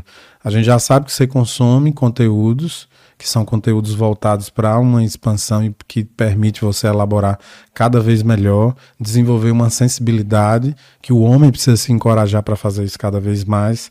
Trabalha as suas emoções, estrutura teu corpo para ter performance para superar, para suportar as condições do trabalho, dessa lógica toda, tá preocupado com em comer limpo, tá preocupado em dormir bem isso vai te dando, né, fazendo terapia, te dando a capacidade de melhorar cada vez mais a plasticidade, a capacidade do stick e puxa das tuas emoções, que é a famosa resili resiliência. Então, traduzindo aqui no meu jeito didático de ser, bem bem dentro daquela coisa que todo mundo fica entende na hora, né? O velho e bom stick e puxa das emoções, caros ouvintes, é a famosa resili resiliência com stick puxa, stick puxa, você vai ficando cada vez mais amplo nesse processo todo que é plástico. O que é que significa ser plástico? É a capacidade de você expandir para todos os lados. E quando você faz isso, você cumpriu duas grandes dimensões da evolução humana: o crescimento intelectual, que fica automático, o crescimento emocional, que vai ganhando plasticidade, e por fim você começa a despertar curiosidades para o propósito. Para o propósito. Eu estou conectado nesse mundo para quê? Se a vida é um jogo, onde eu estou? Para onde é que eu vou? E qual o contexto e os desafios que eu vou ter que enfrentar para chegar no alto da minha montanha pessoal? Consegue entender? Então a gente começa de um jeito diferente, mais acessível para o mundo atual, discutir questões filosóficas que entram e a pessoa nem percebe que a gente está falando aqui de grandes pensadores que entraram nesse processo de iluminação lá atrás. Consegue perceber? Então eu costumo dizer, traduzindo para os tempos atuais, a filosofia grega. Você começa a evoluir onde você está e com o que você tem. Simples assim. Aí a pessoa, como assim você quer falar isso? Aí eu falo isso para o meu paciente no último minuto da sessão. Ele passa uma semana lá, aí manda direct no Instagram. Você deixou minha cabeça fervilhando, eu estou aqui querendo marcar uma sessão antecipada, mas estão dizendo que não, não tem vaga. Disse, espere seu momento. Elabore um pouco mais, a sua mente é criativa, ela vai lhe dar a oportunidade. O que você anda pensando sobre? Então a pessoa começa a elaborar. Se para mim evoluir onde eu estou e com o que eu tenho, qual a estratégia a fazer?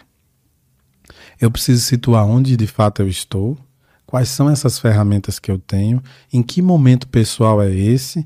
As capacidades que eu tenho e, acima de tudo, onde é que eu quero chegar, né? Que evoluir é sempre sair de um ponto A para o B, né? Onde é que eu quero ir, afinal? O que é que eu tenho para levar nessa estrada? E onde é que eu estou aqui para calcular a distância de onde eu estou para onde eu quero chegar? Então perceba quando você vai cair na consciência de que a vida é um jogo, você vai montando estratégias e você vai definindo o seu caminho e construindo seu futuro. Olha que bacana. Cara, Simples assim. Simples, né? Só isso. Só isso. Eu tô. Eu sinto que estou nessa fase de tentar entender essa questão do propósito, sabe? Uhum. Porque. para mim, o propósito sempre durou um ano, assim. Eu, tá, meu propósito é esse. Aí eu alcanço ele e falo, vixe, agora? Não era isso, né? Era uhum. mais um objetivo. Sim. Então, Vamos conversar um pouco sobre isso, mas vamos. antes, uhum. posso pedir uma pausa para ir no banheiro? Claro, vamos nessa. e já voltamos. Estamos de volta. O flow, né, cara, vai... É. Nem parece que o tempo passou, cara. Que loucura. Pois mas, é. Obrigado mais uma vez por ter vindo aí. Sempre bom trocar ideia contigo. Cara, propósito, então. Eu até eu tava, fiquei pensando nisso esses dias, né? Wesley tem uma frase que é qual é o seu suco, né? E aí ele traz aquele experimento do macaquinho tomando suquinho de uva, algo que motiva o macaquinho. Uhum. Então, assim, ele fala qual é o seu suco, né? Mas eu traduzo como propósito quando ele fala. E uhum. é algo que eu nunca parei para buscar, eu nunca parei para tentar realmente encontrar, entender. Como é que uhum. você vê essa questão? É, eu vejo como um primeiro passo é exatamente isso, né? A tomada de consciência. Você precisa decidir encontrar o seu propósito. Mas tem umas bases aí que eu poderia chamar de eixo ou de raiz conceitual, que são ferramentas que orientam bastante chegar lá perto. E aí eu vou falar de uma das coisas que ontem está fresquinho aqui na minha mente, que ontem a gente teve um workshop aí de neuromodulação integrativa com profissionais assim incríveis, que a gente não se sente na, na postura de professor, mas de um facilitador ali, numa roda aberta para discutir conhecimento com pessoas que trazem uma bagagem muito própria e simplesmente discutir a técnica ali. E aí eu falava para eles que uma das coisas assim que me trouxe mais construção de, de mudança mesmo de vida, em toda a experiência que foi a primeira experiência que eu tive de imersão que foi na Holanda, a procura de decodificar códigos elétricos cerebrais, tem uma empresa lá que propunha fazer isso, isso nos anos 2012, a partir dos anos 2000, 2002 foi quando estourou realmente o boom da autorregulação cerebral, ou seja, você mesma, você mesmo, você mesma ter a capacidade numa relação cérebro-máquina controlar indiretamente como o teu cérebro funciona, como se fosse um treino, um exercício, como se não, né, um exercício mental realmente. E eu naquela altura estava atrás daquilo. E para minha surpresa, é, depois de tantas aulas técnicas, a gente é, é agraciado assim com uma fala que eu achei assim incrível. Aquilo foi uma virada de chave para mim, sem sombra de dúvidas. Que eu quero trazer esse conceito para cá para a gente poder se conectar um pouco melhor com a ideia de propósito, porque ela não é fácil, né? Uma ideia que é muito fugaz, assim, parece muitas vezes para algumas pessoas como uma coisa inalcançável. E a primeira sensação que todo mundo tem quando pensa no seu próprio propósito é que não sabe nem para onde vai, né? Estou perdido. É tipo assim, você fala, encontre seu propósito para alguém. Aí uma paciente um dia me disse, quando você fala assim, vamos pensar no teu propósito, me dá a sensação que você me pega aqui do, do consultório, do setting terapêutico, me joga numa, numa matrix lá no, no metaverso sozinha, onde eu olho para todos os lados só tem deserto e montanha de areia. Eu vou achar o que aqui? Estou me sentindo solta nesse vazio. Então, uma das coisas que foi muito impactante para mim foi entender um pouco sobre performance humana. Afinal de contas, o que é essa performance humana? Vamos pensar em termos de percentis, realmente. Né? O sujeito nasce, o garotinho nasce, ele nasce ali com 10% da sua capacidade de performance, pensando até nos conceitos de saúde mesmo. Porque um bebê ele precisa de cuidados e são cuidados que vão sendo melhor elaborados, porque ele também evolui muito rápido, mas esse evoluir rápido a gente precisa pensar aí, no mínimo, nos primeiros sete anos de vida, que é quando o garoto tem a capacidade de andar, de falar, de comer sozinho, não morrer de fome, de frio, de sede e se comunicar minimamente socialmente. Né? Na década de 60, 70, a alfabetização começava a acontecer aos sete anos de idade. Perceba você. Hoje a criança entra com dois anos, dois anos e meio na escola, está sendo alfabetizada com três, quatro. Só para você ter uma ideia aí desse processo. Nossa, eu não tinha noção disso. É, e aí eu fico pensando até que ponto essa antecipação, essa precocidade não está deixando de lado coisas extremamente importantes que vão ser lá na frente extremamente estruturantes de você conseguir ter contato com o seu propósito. Mas vamos lá no nosso raciocínio. A criança nasce 10% da capacidade. Até os 7 anos, espera-se que essa criança, por vários critérios de convívio social, de conseguir driblar minimamente os perigos do desconhecido que a gente tem o tempo todo, a gente já aprendeu isso aqui hoje, até os 7 anos de idade. E lá nessa altura você bate 45% da sua performance. E o que é esse 45% afinal? 45% Lutz é a sensação da saúde plena. E o que é que isso traz de reflexão afinal? A ideia de que a saúde não é o teto de nada. É uma condição básica de higiene que a partir do momento que você conquista ela, a primeira pergunta que aparece é: se agora eu tenho, saúde plena no contexto mental, físico, social, biológico, o que eu farei para ser feliz? Essa é a pergunta. Se você está plenamente saudável em todas as suas capacidades, com a estrutura mínima de desenvolvimento intelectual, a estrutura mínima de desenvolvimento na dimensão emocional, o que eu farei para ser feliz? Quando você junta essas duas coisas, começa a nascer a perspectiva do, do propósito, que o propósito está dentro e talvez seja a grande essência, seja a gema do ovo da inteligência espiritual. Olha que bacana.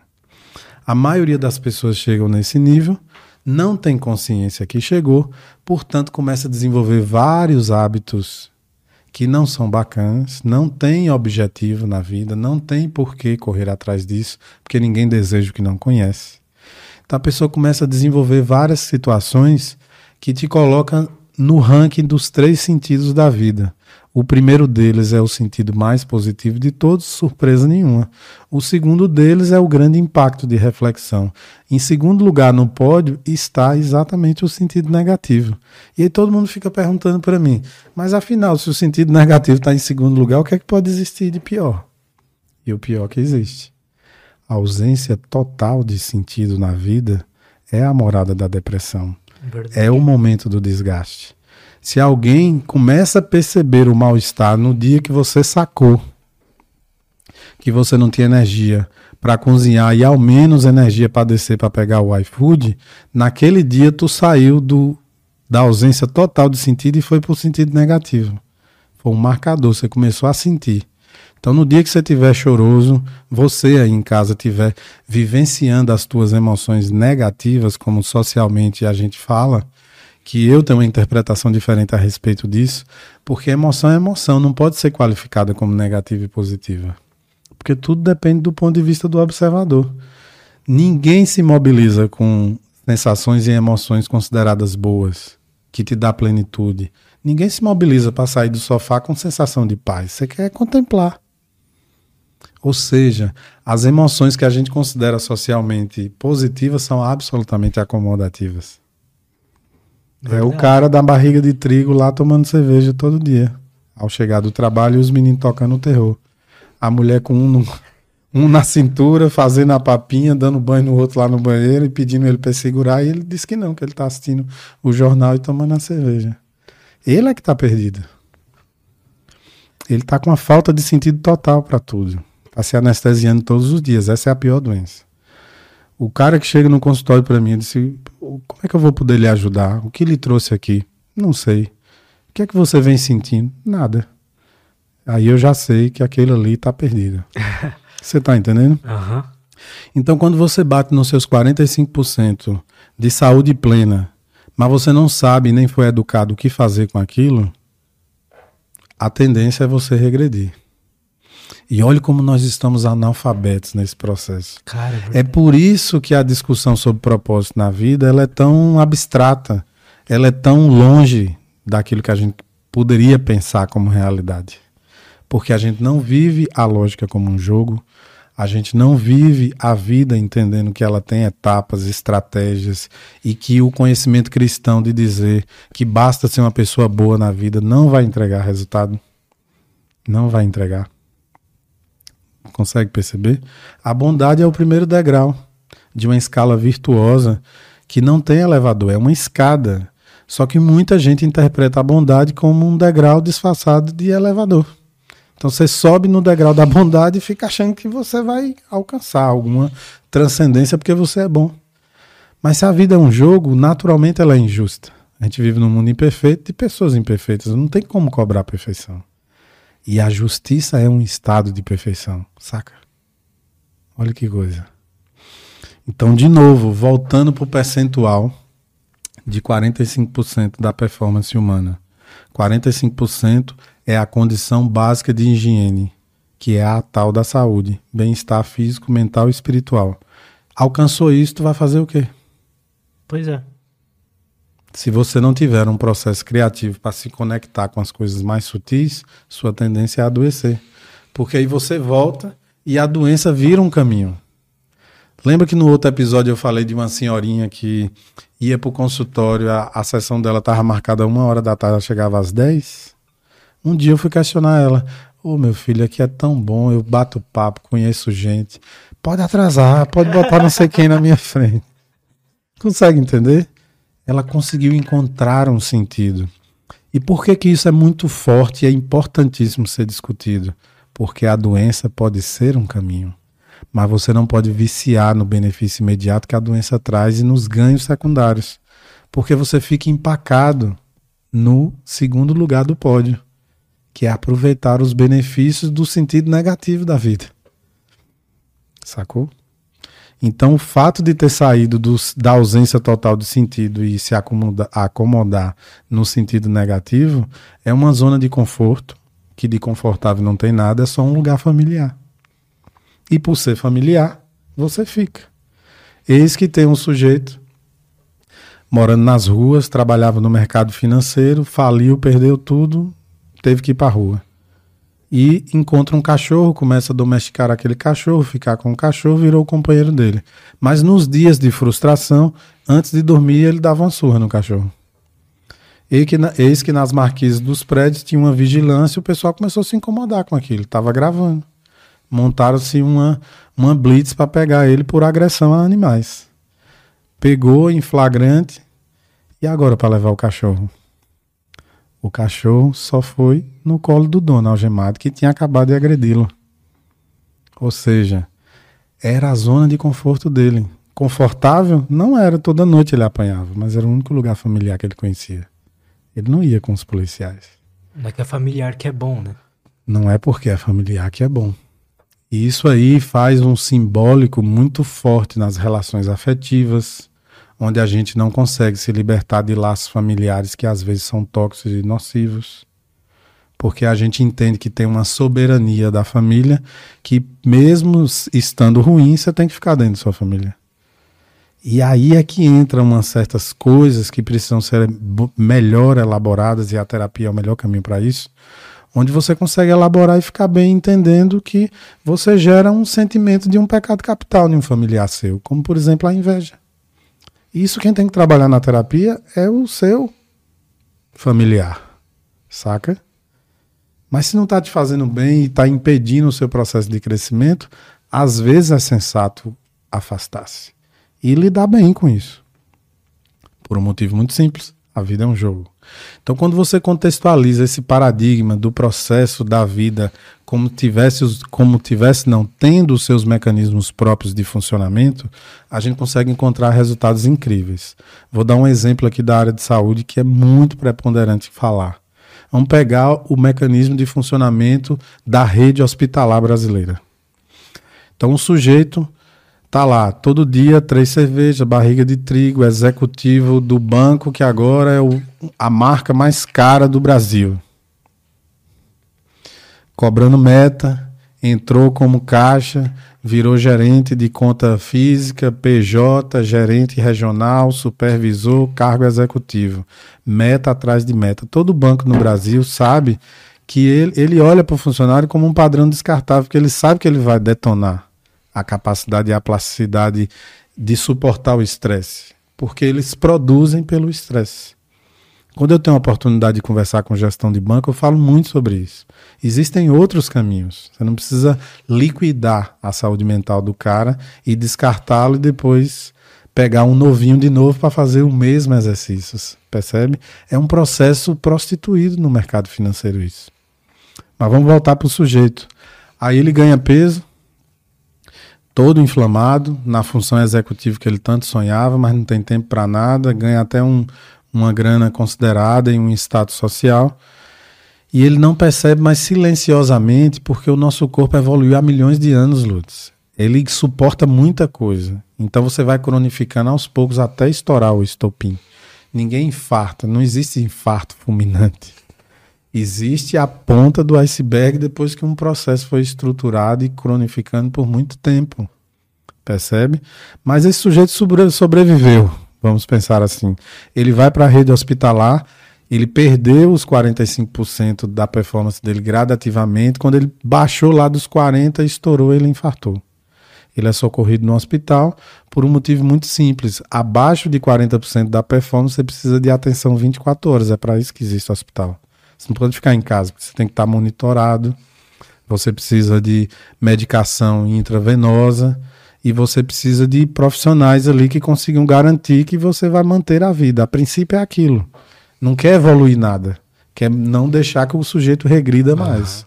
Mas às vezes acontece. O sujeito entra infartado, melhora do infarto, pega uma infecção hospitalar. E começa a descer ainda mais. O ele já está fragilizado, o sistema imune está baixo, está tá ruim, ele vai para UTI. Saiu dos 40, 30, 20%. 20% de performance, você precisa de aparelho segurando sua vida. Porque a performance está muito degradada. E ontem eu ouvi de um médico intensivista, mandar até um abraço para ele, Dr. William Hudson, que eu já estou fazendo sua propaganda para você vir aqui, viu, William? E aí ele coloca assim que um dado mostra claramente que um sujeito que vai para a UTI, para ele retomar a vida dele, a performance, o processo metabólico, é, num funcionamento considerado razoável, ou seja, para ele ter ali o sistema basal dele, que é o mínimo para viver bem, dois anos. Num período de internação. Ou seja, as pessoas que Exato. ficaram no Covid, na pandemia, na, ainda não recuperaram o seu sistema basal. O mínimo. Quem em 2022 estava na UTI, você que está ouvindo aí, você estava na UTI em 2022, você precisa fazer muito para alcançar minimamente os seus 45%. Voltando para a gestão hospitalar. O sujeito entra na UTI, consegue sair, melhorar. Quando ele bate lá nos 38% de performance, já está de saco cheio. A estrutura de humanização do, da rede hospitalar e de gestão diz: Pô, quanto mais esse sujeito fica aqui, ele vai degradar mais, porque psicologicamente ele não aguenta, o hospital não é a casa dele. Ele precisa deshospitalizar. E tá certo.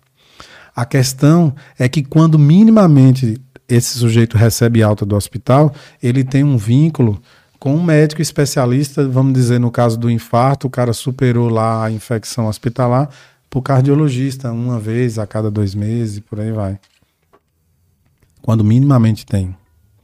Então, o sistema hospitalar, que se esse cara voltar a reincidir, é o mesmo sistema que vai recebê-lo, não se conecta com ele. Para ele mudar o estilo de vida, para ele ter perspectiva. Porque uma pessoa que infarta nessa lógica aí, tudo que ele quer é um, um parecer do médico que ele já está pronto de novo e apto para voltar a tomar a cervejinha dele, concorda? Ele não sacou. Verdade. Que ele não, que ele não entendeu, ele não tomou consciência que ele está conectado em um processo de evolução de performance.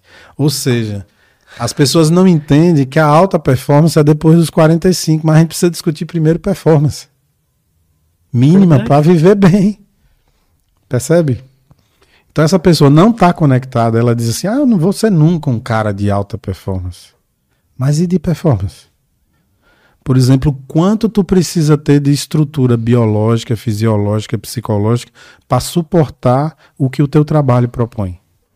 Se tu é gerente de banco, se tu é professor do sexto ano na escola estadual de Santo André. Se tu é professor do, dos garotinhos lá de 12 anos de idade no TikTok na escola lá do interior do Ceará. O que tu precisa? Percebe? Para aguentar esse processo aí. Total. Então, assim, a rede hospitalar, em termos de gestão, precisa discutir, vem discutindo isso. Eu tenho participado de algumas discussões relacionadas a isso, que coloca todo mundo na mesa: o plano de saúde, a gestão estadual, federal, as pessoas que cuidam do SUS você que paga um plano de saúde e o plano de saúde tem que bancar quando sua saúde não está legal.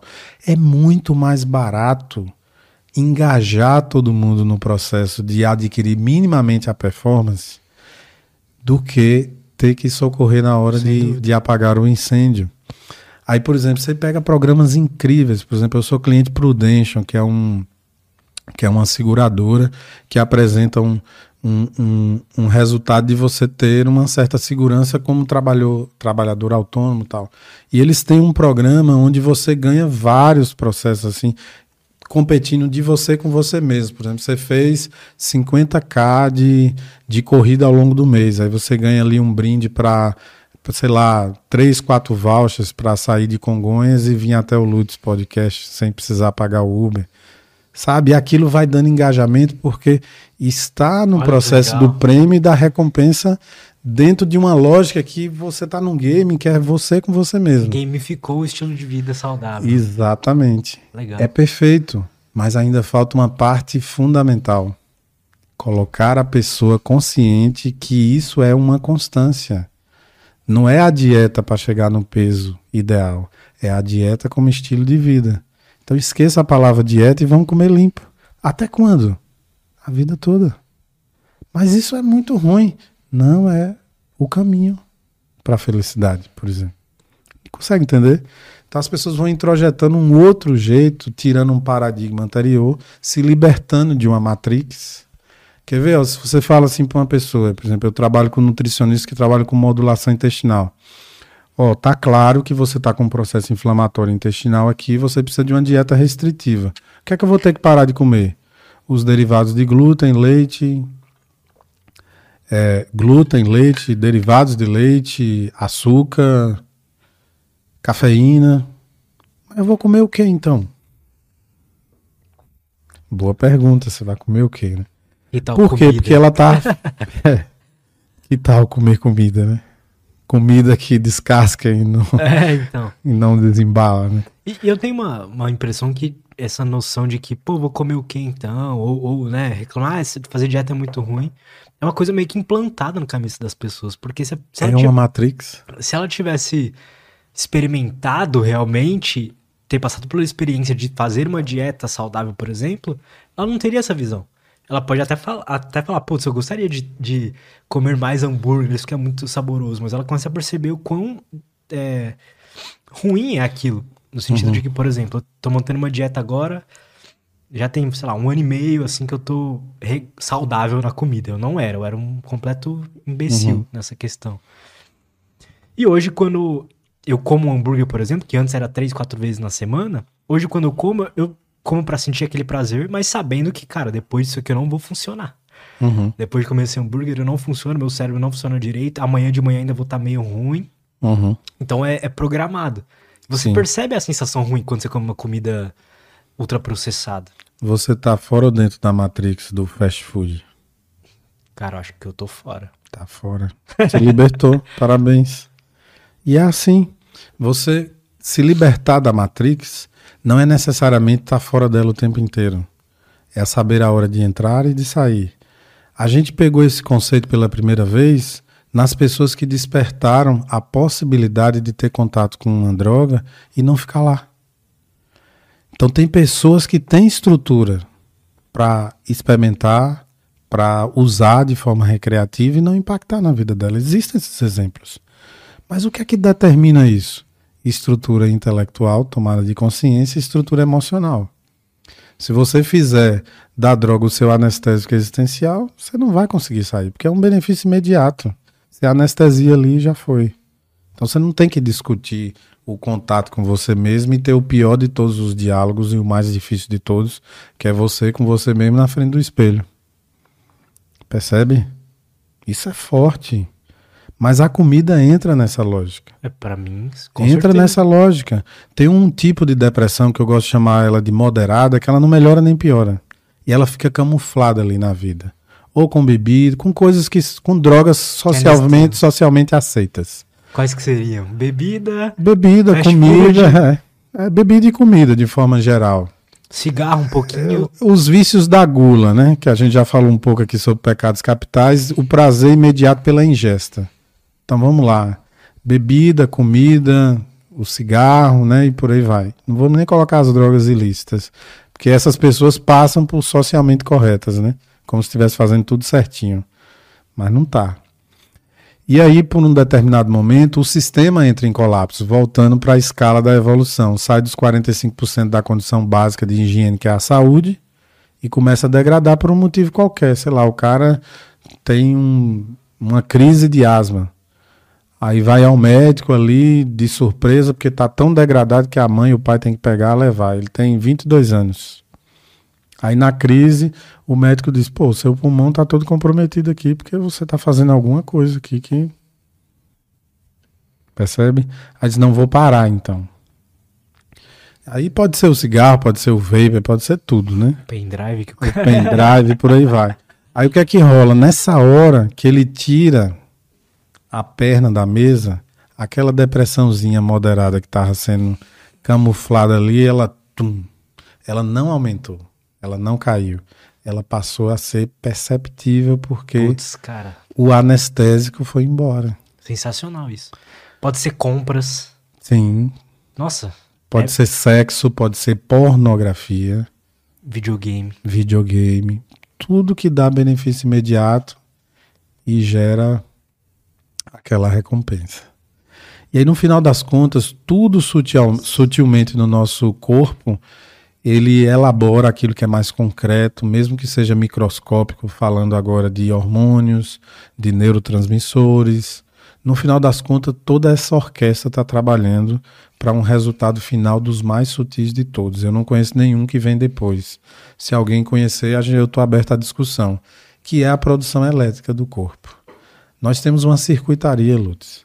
A grande usina está aqui, mas ela depende também daqui. Para o combustível, né, vem lá de baixo, vem do intestino, cai na corrente sanguínea, 30% de prioridade vai para o cérebro para gerar explosões elétricas cerebrais moduladas, orquestradas por neurotransmissores, hormônios, processos metabólicos no fígado, transformação e filtragem nos rins e por aí vai.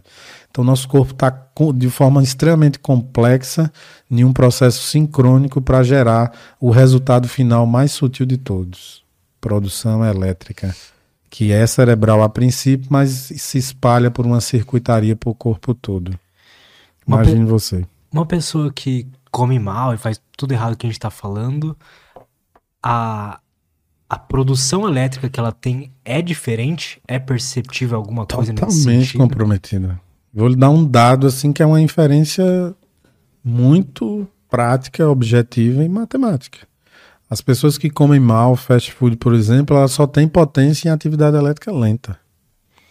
E aquilo a gente entende como um marcador já biológico, uma inferência sobre processo de inflamatório sistêmico, mas a gente pode chamar de, de neuroinflamação também.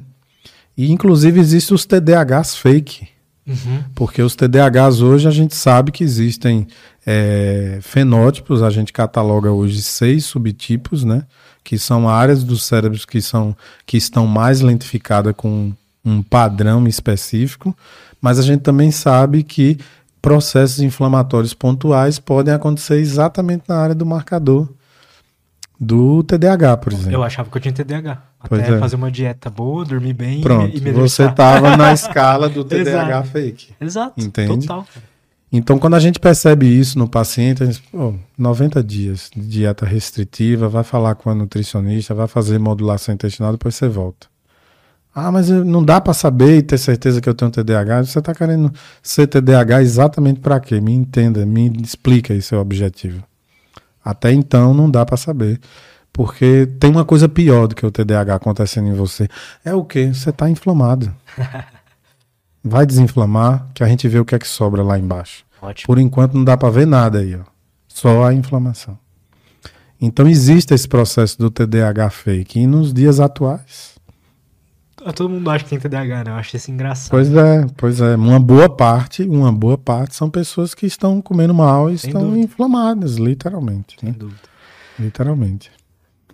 Braulino, olha que interessante, né, pessoal? Quando a gente se encontrou lá no Cogniflow, né, o evento do sim, Duprá. Sim. Ah, vamos um gravar. abraço, doutor Duprá. É, um né? abraço. Inclusive, terminei de ler o livro dele, muito bom.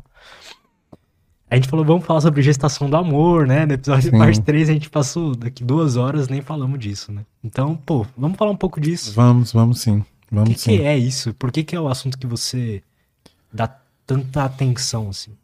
Ah, isso é fantástico de poder explicar. Primeiro é um propósito meu, assim, né? Eu quero chegar aos meus 50 anos lançando um, um livro e o tema eu espero que seja esse, gestação do amor, que na verdade é gestão. Aqui eu posso falar.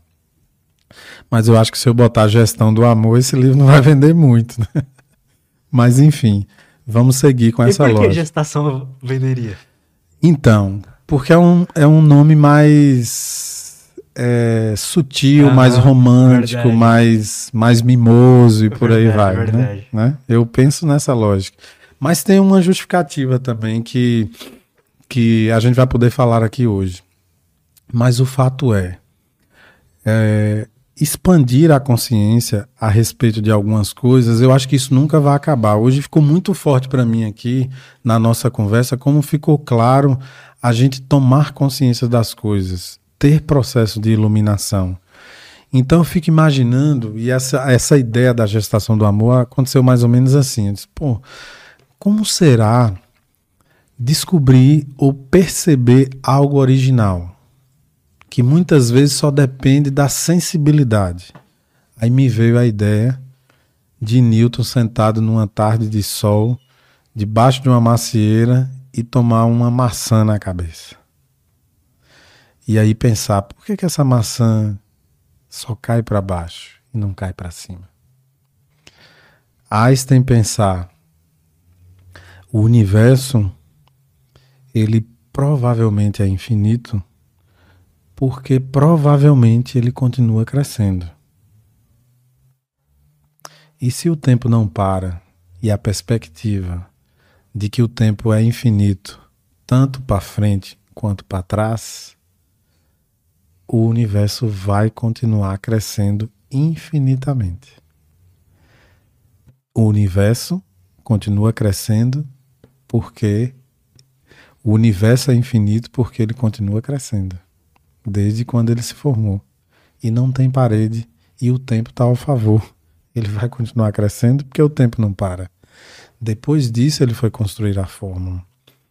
E aí eu comecei a pensar de que talvez o amor, não exatamente o amor, tem uma coisa maior do que o amor, que é a afetividade, que é a troca de sentimento entre seres vivos. E aí eu englobo várias coisas, porque um ser humano, por exemplo, é capaz de amar a uma planta, um vegetal. Verdade. Trocar essa energia e sentir que faz sentido, né? Concorda? É só ver o cachorro que você tem aí em casa. Sim, exatamente, exatamente. E aí, é, eu comecei a pensar se o amor, ou melhor, expandindo aqui nossa consciência, se a afetividade humana não teria um mecanismo de funcionamento como a gravidade tem. Como a estrutura de conseguir entender por que, que o universo é infinito também tem um mecanismo de funcionamento. Que mecanismo seria esse, por exemplo, em relação ao universo? Existem bases sólidas que permitem que ele continue sendo é, que ele fique ou que ele seja infinito. Porque o tempo não para e ele continua crescendo. Uhum. E ele continua crescendo porque o tempo não para. Uhum. Percebe? Sim. Então, sacar isso, é, como foi a elaboração de perceber os mecanismos de funcionamento de uma estrutura física pensada por grandes pensadores, grandes é, referências em relação à humanidade, me fez questionar se a afetividade humana também não teria um mecanismo de funcionamento, como a gravidade. E aí eu te pergunto, você conhece ou acha que o amor, por exemplo, a afetividade tem algum mecanismo de funcionamento? Uma forma matemática e previsível de acontecer? E não ser essa coisa que cai no nosso colo ou uma flecha de cupido que atinge o nosso coração e a primeira pessoa que a gente olhar vai ser o nosso amor? Cara, eu, eu eu nunca tinha parado para pensar nisso sobre o amor. Mas sendo um sentimento algo a mais que isso, pelo menos no, no caso de sentimento, eu tenho essa visão, emoções. Uhum. De que existe uma, por exemplo, a emoção, por exemplo, sentir, por exemplo, sofrer, sofrimento. Eu acho que existe uma lógica de coisas que podem estar acontecendo uhum. que causam sofrimento. E aí, quando você gerencia essas coisas, você so não sofre. Sim. É, é, é uma hipótese. E eu nunca uhum. tinha parado pra pensar nisso sobre o amor. Pode ser. Sim. Quais são os sinais que você. que te fazem pensar sobre isso? O primeiro sinal de todos é que a sensação que quando você pensa na formação de um vínculo afetivo entre casais, homem, mulher, mulher com mulher, homem com homem, os mecanismos são universais, portanto, eles se encaixam perfeitamente nas relações homoafetivas também, e não interessa idade também, e não interessa gerações também. Por que, que eu digo isso? Porque quando eu explicar os mecanismos de funcionamento, há de se ter uma dedução equivocada, por exemplo, que uma mulher mais velha, mais madura, com uma determinada experiência de vida, pode se vincular a um sujeito um pouco mais jovem, menos experiente, e ela ocuparia ali uma posição, entre aspas, de liderança no relacionamento. Mas pode não acontecer isso. Então não é essa lógica, não é esse mecanismo, por exemplo, de quem tem mais experiência vai dominar mais. Pode ser uma variável, mas só se a pessoa aprendeu com as experiências emocionais e corretivas que teve no passado. Mas vamos voltar aqui para a discussão. A minha sensação e a expectativa que eu trago é de que você pode ir para um, um lugar muito intelectualizado, como as rodas de sarau, de de Nova York, lugares onde estão se discutindo é, pontos científicos muito importantes. Você pode estar na Universidade de Harvard, na Universidade de Oxford, e você pode ir numa tribo aborígene dos índios africanos, ou você pode ir nos xamãs americanos, ou você pode estar no Amazonas, aqui no Brasil, e os mecanismos de funcionamento serão universais. E mais que isso, as pessoas não têm consciência sobre o funcionamento deles. É como durante tantos anos a gente viu a gravidade funcionar diante dos nossos olhos, a gente sentiu, melhor dizendo, mas a gente não percebia. Ela era um elemento da natureza. Um elemento. E a afetividade é um elemento da natureza com seus mecanismos próprios e vamos lá explicá-los aqui, quem sabe pela primeira vez. Ótimo. Quando duas pessoas se olham pela primeira vez, a mente inconsciente pergunta quem vai ocupar o papel de depositar mais peso afetivo e quem vai administrar o que recebe. Por quê? E, o que, que te faz? Porque naturalmente, naturalmente, para a relação existir, alguém tem que colocar um peso afetivo e essa proporcionalidade é muito difícil de alcançar a princípio. Todo relacionamento começa como uma balança torta. Vamos dizer que uma pessoa conheça outra com um combustível ali que seja 20 quilos de lenha e ela tem a pólvora, o outro tem 20 quilos de lenha e tem um isqueiro para acender. Estão passando frio na neve. Eles se juntam e dizem: Poxa, se a gente ficar junto aqui, a gente vai conseguir manter essa fogueira acesa. O que é que a gente precisa fazer a princípio? Vamos acender o fogo. Aí começa o jogo porque a troca afetiva é uma partida talvez a mais veloz do jogo da vida. Então você acendeu a fogueira, então pá, estão juntos ali e nasceu um, um terceiro elemento diante dos dois. Aí o sujeito número um coloca um quilo dos 20 que ele tem na fogueira para aquecer um pouco mais. A primeira sensação do outro é: talvez eu possa poupar. Ou talvez eu possa colocar dois, dois quilos como gratidão. Por que não botar mais um quilo?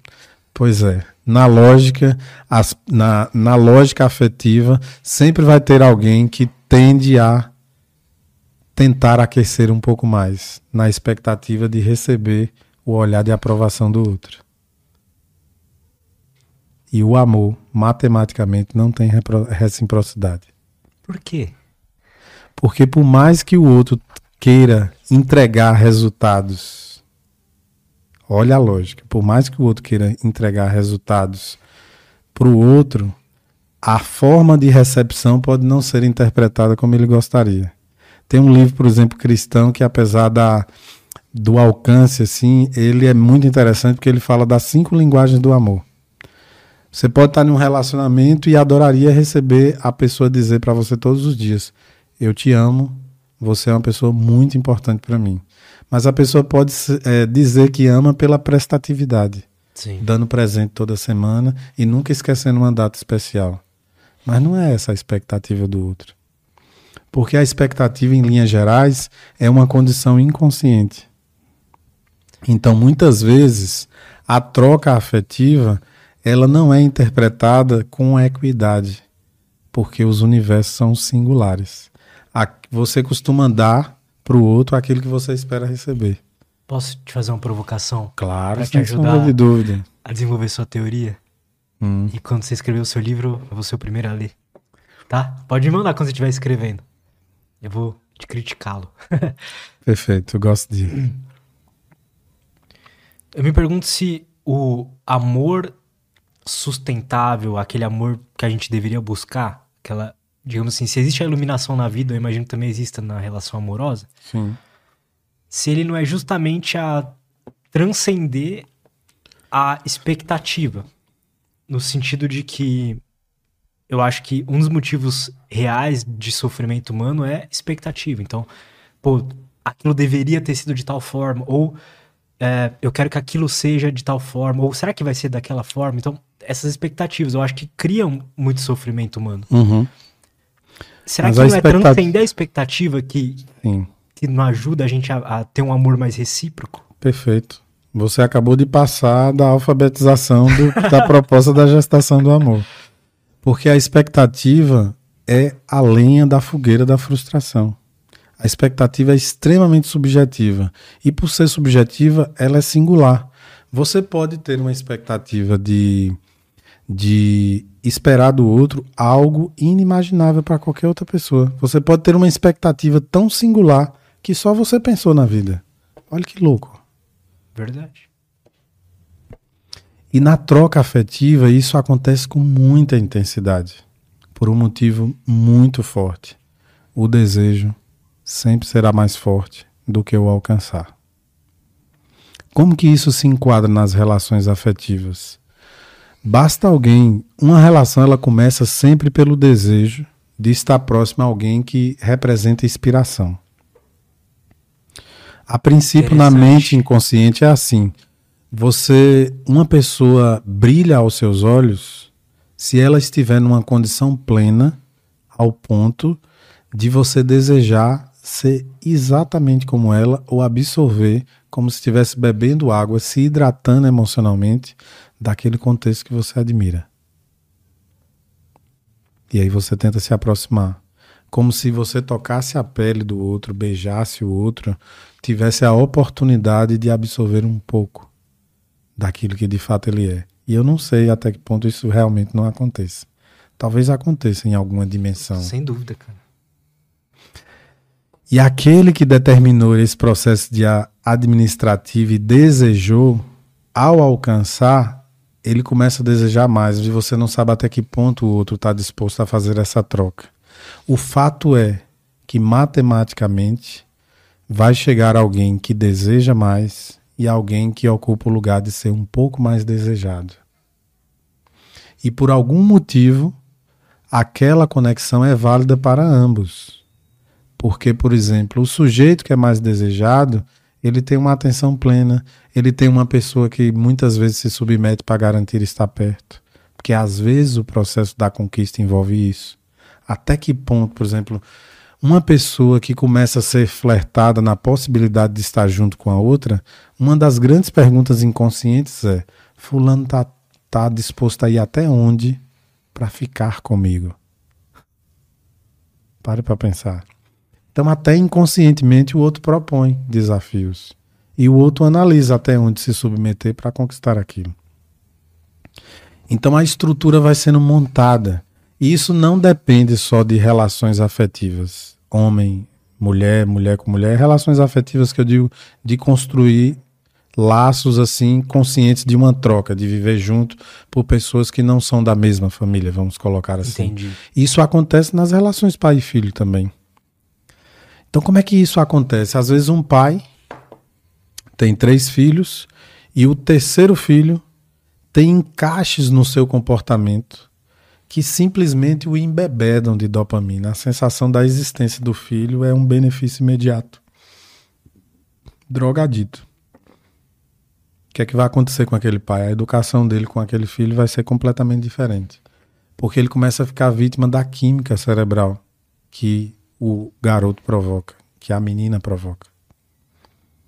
E se um pai ocupar o papel de amar mais o filho, o filho entra em liderança aos dois anos, um ano, três anos de idade. Comanda o adulto. E no mundo atual a gente tá cheio de família assim. Ah.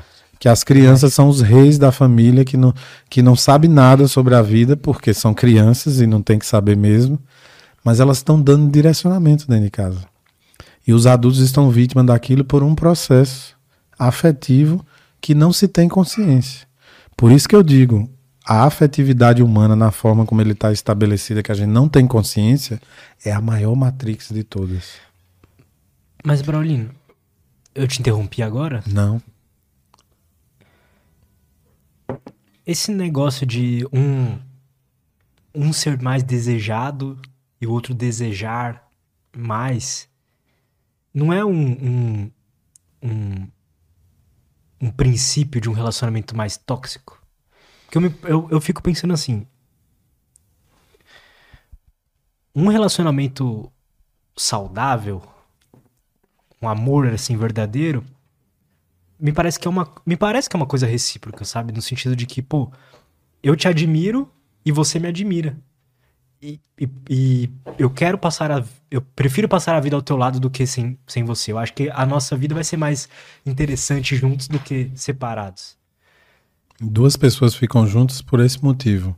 Quando uma desperta o que há de melhor na, no outro.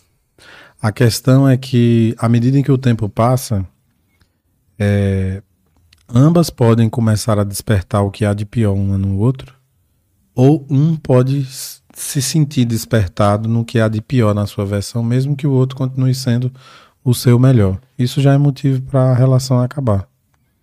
Mas isso não é uma visão pessimista de um relacionamento? Não, pelo contrário. Na minha visão, o amor, o amor é a instância mais superior. Na verdade, o amor é o maior estado relacional entre as pessoas, é o estado afetivo grandioso. O amor ele consegue provocar elaborações e reorganizações elétricas cerebrais na mais alta grandeza. Não tem nada que se faça isso. Não existe eletroconvulsoterapia que de forma harmonizada consiga gerar os resultados dopaminérgicos e a organização elétrica cerebral, inclusive nos neurônios espelhos, que o amor é capaz de, de promover. Mas ele é tão, ele é tão ele é tão impactante que se a gente não tiver um processo educacional para ele, a gente fica bêbado, drogado. O amor trabalha nos mesmos circuitos drogaditos de qualquer benefício imediato que a gente já discutiu aqui hoje. A grande questão é que a sociedade só fala de um posicionamento, que é a dimensão de simplesmente amar sobre todas as coisas. Quando você encontra encantamento e esse processo que te deixa pleno diante de alguém. Mas se você tomar consciência disso e souber administrar a beleza dessa plenitude, se do mesmo jeito que alguém ganhou a transcendência de entrar numa matrix e sair sem ficar viciada nela ou dependente, a gente fizesse isso com o amor também. Porque está claro que os mecanismos afetivos ele, eles passam por mecanismos neurofisiológicos drogaditos. Quantas mulheres estão nos ouvindo agora e homens também? Eu tenho visto muito isso no consultório, que estão em relacionamentos tóxicos, mas pelo medo, por exemplo, do desconhecido que ele enfrenta todo dia sem saber, ele não consegue ter encorajamento para criar uma nova possibilidade de vida. Se você parar para pensar, as relações afetivas são ela está no cerne do processo que vai determinar a saúde mental, social e por aí vai. Pare para pensar que que existe um, um fator estruturante. Uma pessoa se encantou pela outra pela primeira vez. A outra foi promovida por uma provocação sutil, por uma abordagem direta, não interessa. Para duas pessoas ficarem juntas, aconteceu um encantamento primeiro de uma que começou a visualizar aquela possibilidade, concorda? Concorda ou não concorda? Não tem como Discordo. chegar. Então me, me fale um pouco disso. Por que não teria como as duas sentirem a mesma coisa juntas? É, é, possível, vamos dizer assim, uma troca ali, mas a tomada de decisão de simplesmente se encorajar para pensar na possibilidade de estar junto, o start tem que estar em uma das partes, concorda? Concordo. Concordo. Porque uma coisa é você trocar e pensar na possibilidade. Você pode, sei lá, cruzar, qualquer pessoa pode cruzar com alguém e pensar na possibilidade. E para tornar isso real, concreto, a aproximação é uma tomada de decisão. Verdade. É uma tomada de decisão. E essa tomada de decisão pode vir, inclusive, com a possibilidade da escolha. Então, para você e para todo mundo que nos está ouvindo agora, considerando a possibilidade, eu já acredito nisso, mas vou falar em termos de possibilidade. Se você pudesse escolher amar ou ser amado, o que você gostaria? Vou falar de papéis. E você também pode discordar, mas são condições que eu acredito que sejam matemáticas, previsíveis. Uma pessoa que ocupa o papel de entregar mais resultado, é, para aquela pessoa que ela acredita que está dando a plenitude que ela espera para a vida, ela se sente mais plena e até mais próxima da felicidade. Mas tem que administrar sensos que envolvem segura, insegurança, a sensação de uma espécie de abstinência pela falta.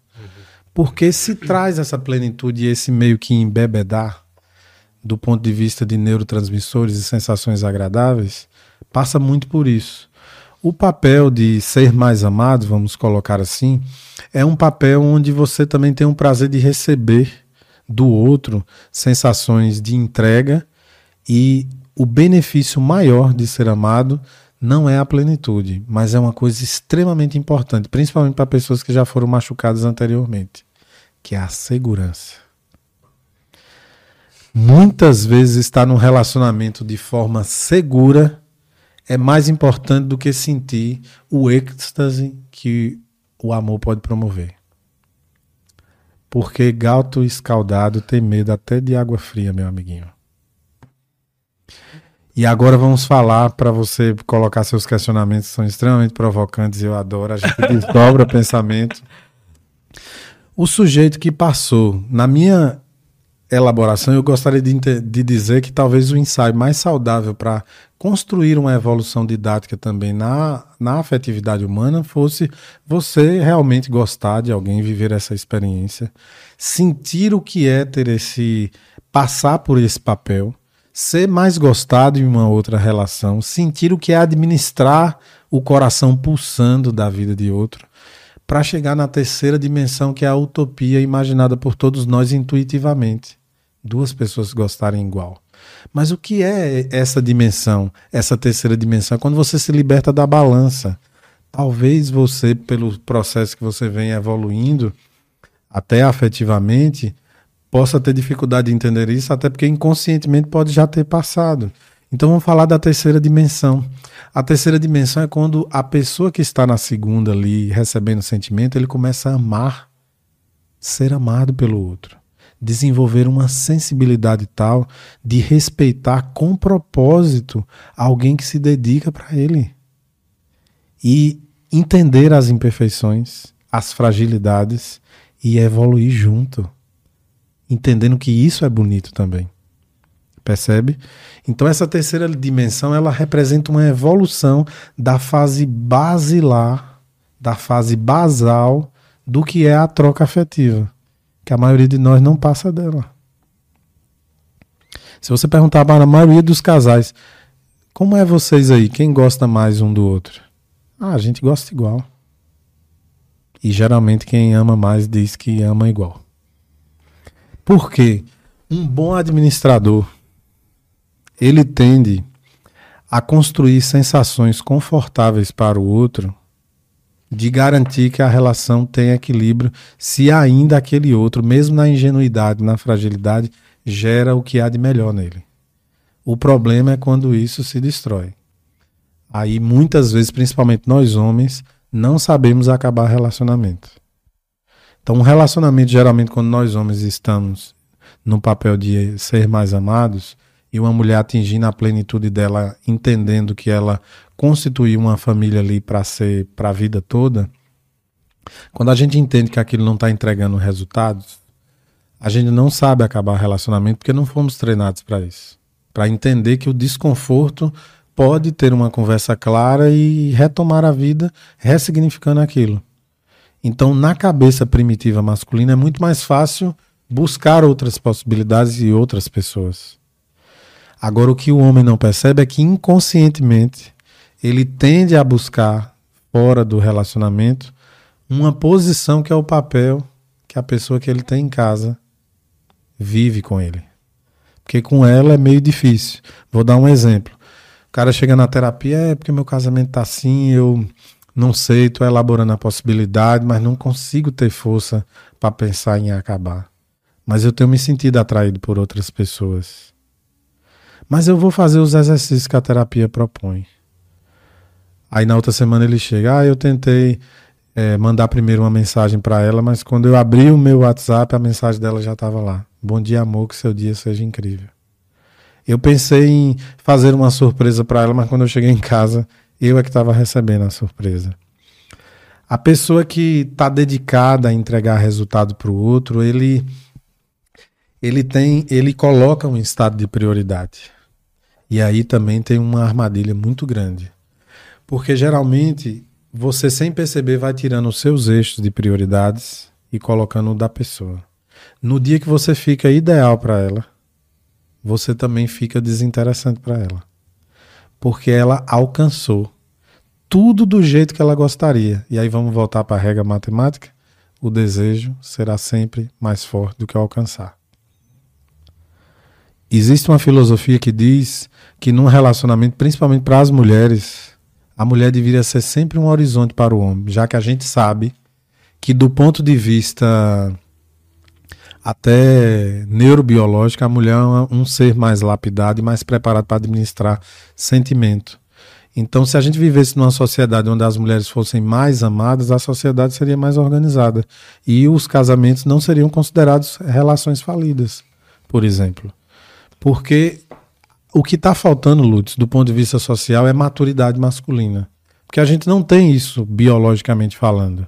O software da lealdade e da fidelidade. A gente constrói isso com psicologia, com filosofia, com religião, mas todos são falhos. Possibilidades de falha é maior. Quando é que você tem a plenitude masculina? Quando o homem se encoraja a amar de verdade. Isso é incrível. Algumas pessoas podem estar perguntando, e também mulher não trai? Uma mulher saudável, ela a saúde mental e emocional feminina está integrada ao senso de lealdade e fidelidade. Uma mulher só machuca se ela tiver machucada por dentro. Acho que o homem também, não? O homem não. Não. Vou explicar por quê. Nós construímos uma matrix de relacionamento afetivo pensando na experiência. A mulher pensa na família, na longevidade. A mulher pensa em relacionamento afetivo quando ela quer levar uma coisa a sério, projetando antes de dar o primeiro beijo até na possibilidade do casamento e o nome dos filhos. Ela projeta futuro em alguém que desperta confiança nela. Eu acho Nós... que eu sou mulher, então. você é um homem é, da nova forma que descobriu o processo está aberto a, a construir é, afetividade e sentir a plenitude do amor. Isso nos permite. E aí eu vou te falar uma coisa melhor ainda.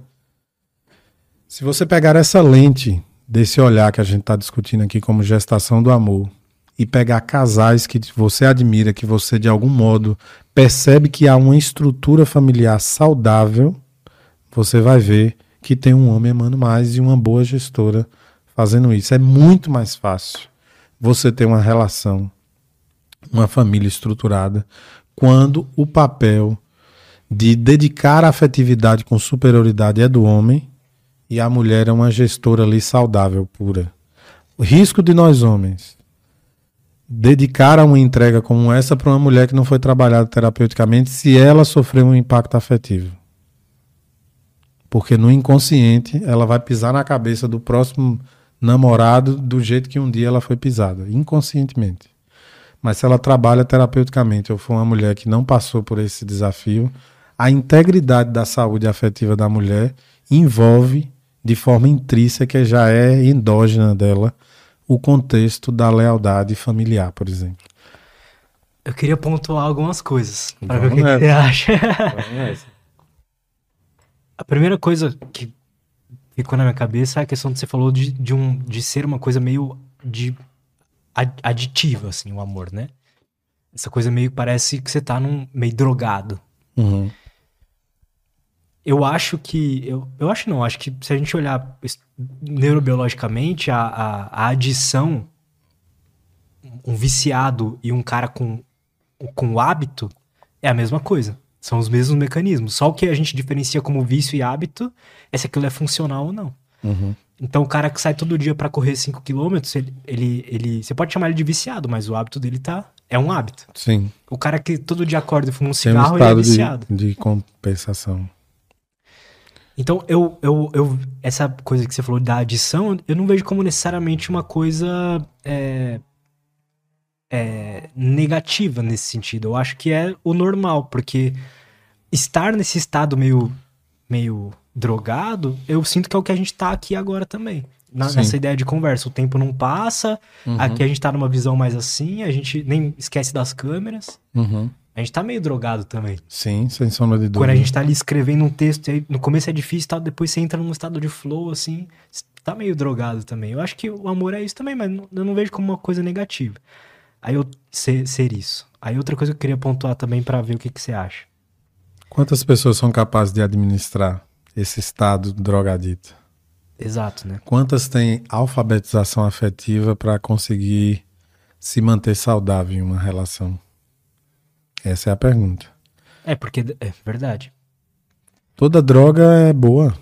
Ela só é boa porque ela é viciante, porque ela traz impactos de sensações e benefícios em médio e curto prazo.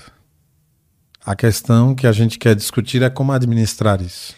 Aí, porque quanto coisa... mais quando a, a, a capacidade quando a capacidade afetiva te entrega de algum modo pelos encaixes dos trejeitos ali de um com o outro entrega um, um resultado de embebedar um pouco superior, aquele tende a, se ele não administrar bem, e ninguém foi ensinado a isso, tende a viciar um pouco mais, tende a se submeter mais.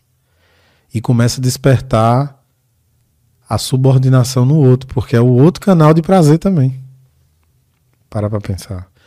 Isso nasce, por exemplo, uma lógica de masoquismo, sadomasoquismo e por aí vai. Claro, nos extremismos. Mas existe um senso que precisa ser administrado. E eu não estou dizendo que todas as relações têm que ser assim. Eu estou dizendo que a gente tem que antever para que não seja. Por exemplo, a subordinação. Porque quando o sujeito, quando o sujeito entra nessa sensação de se embriagar pelo hábito, pela frequência, e toda vez que faz fica bom e vai consolidando uma melhora, ele pensa assim: o que me, o jogo da vida começa a colocar em choque é o destino, destino imediato. Você pode acordar um dia com vontade de ir para a praia. E quando você fala, ah, vamos na praia hoje fazer uma programação, a pessoa fala assim, ah, eu tinha, tinha programado ir para o shopping. Quem vai abrir mão? A pessoa que está na plenitude da companhia do outro entende isso sempre como uma prioridade. Aí ele pensa inconscientemente.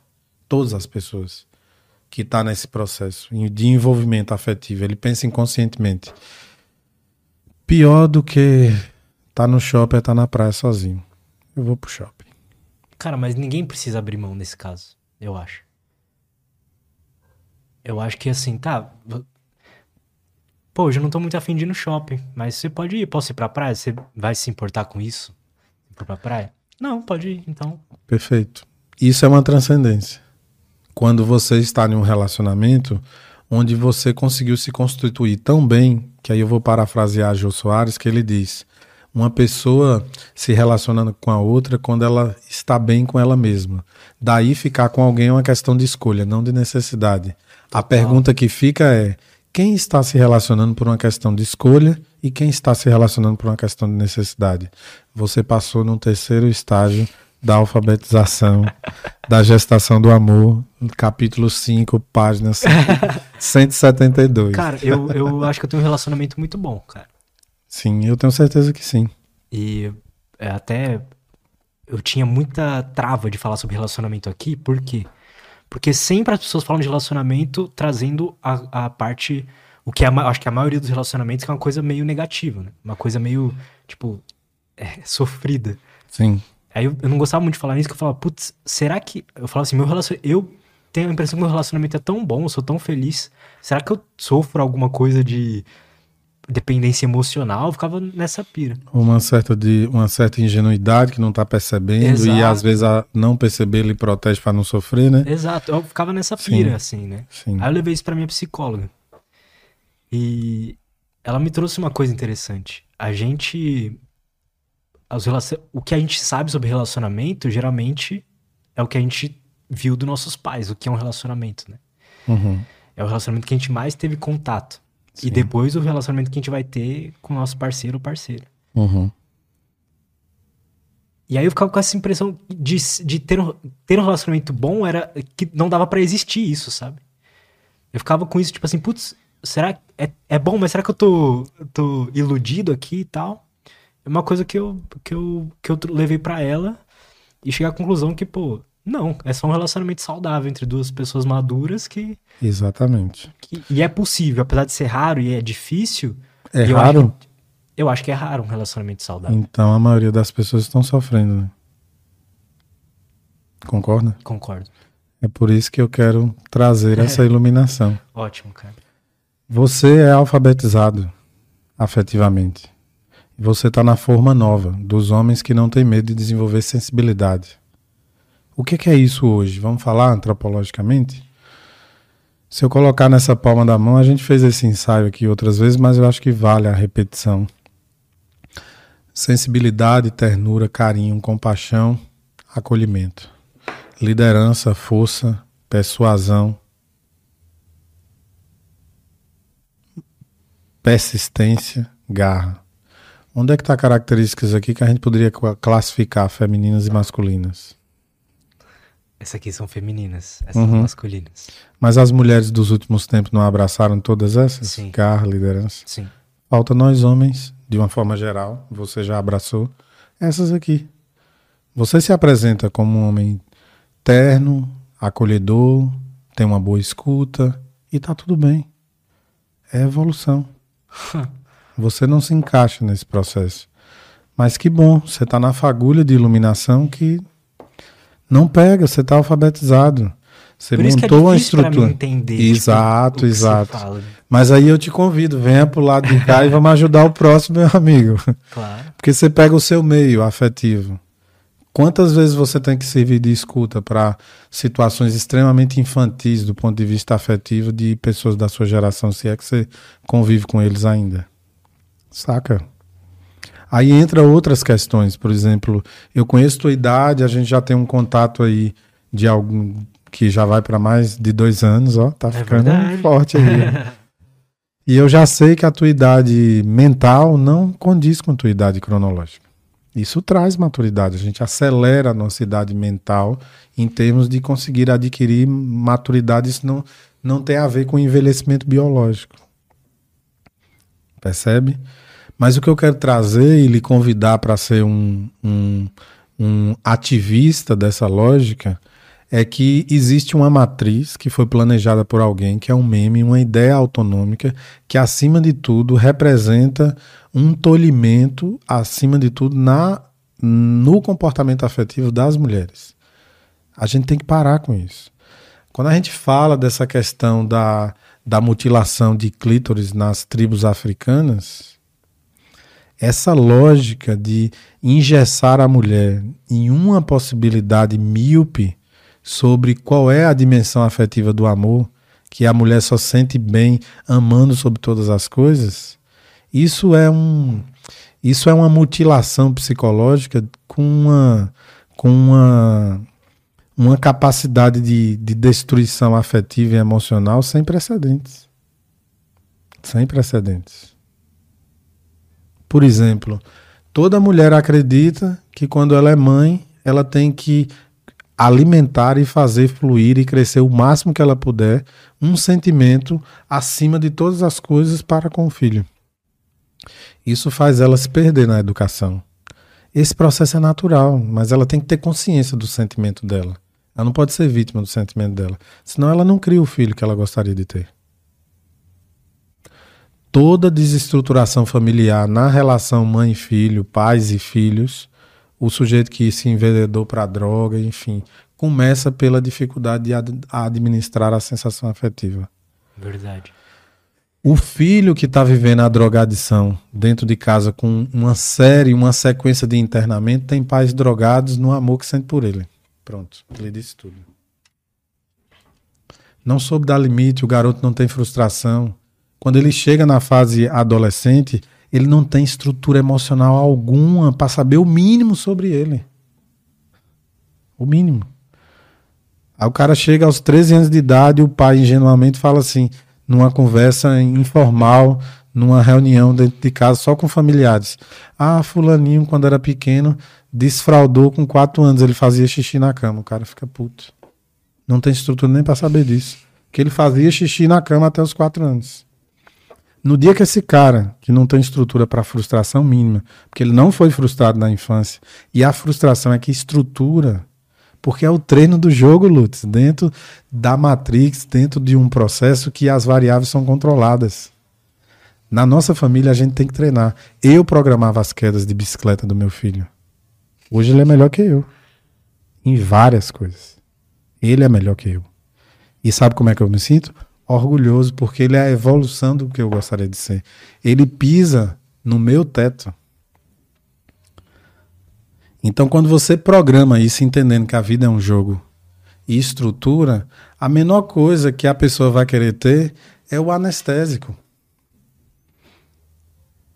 Então, o pai que ama demais sobre todas as coisas, ó, ó como isso vai se encaixando na gestação do amor. E o pai posição. que ama de menos? O inverso também é verdadeiro. É, também. é verdadeiro. O pai que ama de menos, ele Não vou dizer ama de menos, mas assim, dá menos atenção, digamos assim. Mas vamos falar pode... do ama de menos também, porque é muito isso mesmo. O contrário, por exemplo, uma pessoa tem mais chance de ter uma personalidade estruturada pela troca do ódio do que da indiferença nas relações pai e filho. Você pegar psicologicamente para tratar uma pessoa que sofreu indiferença do pai, ela sabe muito menos da vida do que quem sofreu uma relação de, de ódio, literalmente uma briga ali de gato e rato, como a gente disse. Interessante. Porque a briga com um referencial que você ama lhe estrutura muito mais. Cara, é verdade. E o, o ódio, a troca de raiva, de sentimentos que a gente considera negativo, nunca foi o contrário do amor. O contrário do amor é o que você acabou de perguntar, indiferença. Esse detona. Porque você fica no vazio, você não tem referência de nada. Quando você tem um pai que lhe cobra muito, mesmo que seja por coisas que não justifique, você no mínimo aprende o que não sei com ele. E o que não lhe dá atenção para nada, você fica sem bússola. Desorientação a, total. A diferença de ter um pai, digamos assim, ruim, no sentido, uhum. igual você falou, de cobrar umas coisas que às vezes não fazem sentido, e de um pai ausente, por exemplo. Né? Eu, por exemplo, Sim. tive. Eu já conversei um pouco com meu pai sobre isso, ele não foi o melhor pai de todos, assim, uhum. digamos, uhum. né? E era essa relação, assim, meio de raiva e tal. Mas eu vejo o quanto isso foi importante para mim, na verdade. E se eu tivesse, se eu não tivesse um pai, teria sido pior. Uhum. Perfeito.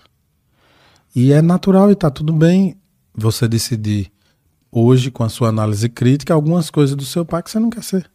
Também é aprendizado, é baliza também. As balizas não são só positivas. Por um motivo muito simples, a vida é um jogo. Seu pai também é imperfeito. Porque a gente tá num mundo imperfeito. Todo mundo é, né? E a transcendência do amor nas relações afetivas, olha como encaixa de novo. Quando você vai tomando consciência do seu sentimento para um familiar seu, porque seu pai era o ser um herói, né? O que é que a gente simboliza nesse herói? Herói, é o sujeito que tem poder. É o líder. É o cara que, que você nasceu ali sobre a subserviência dele de algum modo. Né? O, o, pai que não que se impõe de algum. Só que ele também, lá na adolescência, aos 14 anos, no seu terceiro setênio de vida, batia aí, né, perto.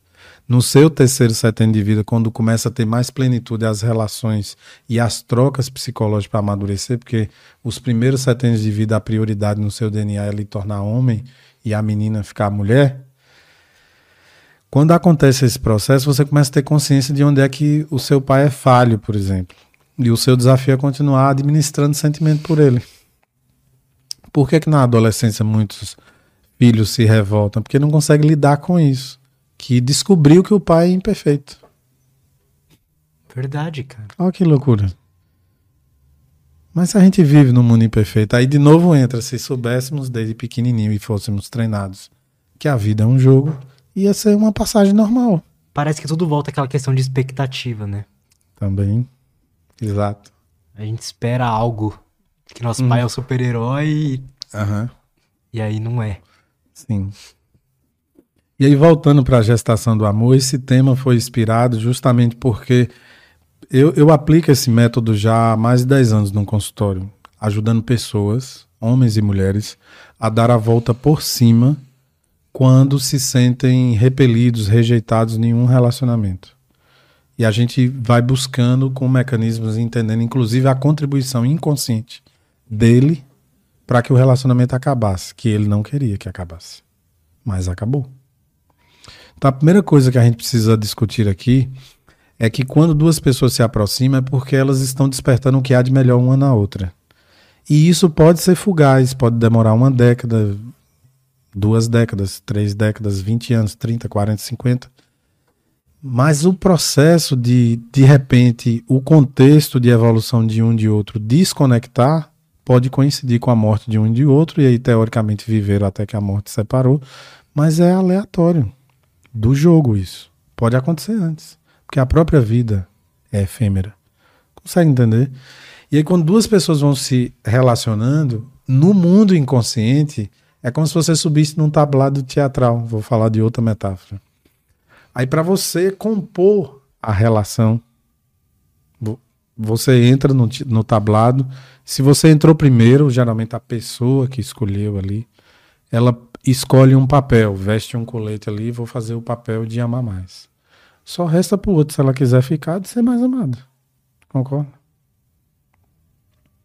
Esses papéis começam a fluir ali. E para consolidá-los, geralmente são nove meses. Como se fosse uma gestação mesmo de uma criança que está na barriga da mamãe até ela sair. Olha que legal. Por que, que isso dura desse, dessa maneira? Porque quando você está no processo de encantamento com alguém, você vai se espelhando, entra uma escala da relação afetiva que é meio que aquela paixão, então o outro não tem muita expectativa de cobrança ali, está conhecendo, tal, tal, tal, tal, tal. Até que vai consolidando o jeito um do outro, o que é que são prioridades na vida, o que é que não é.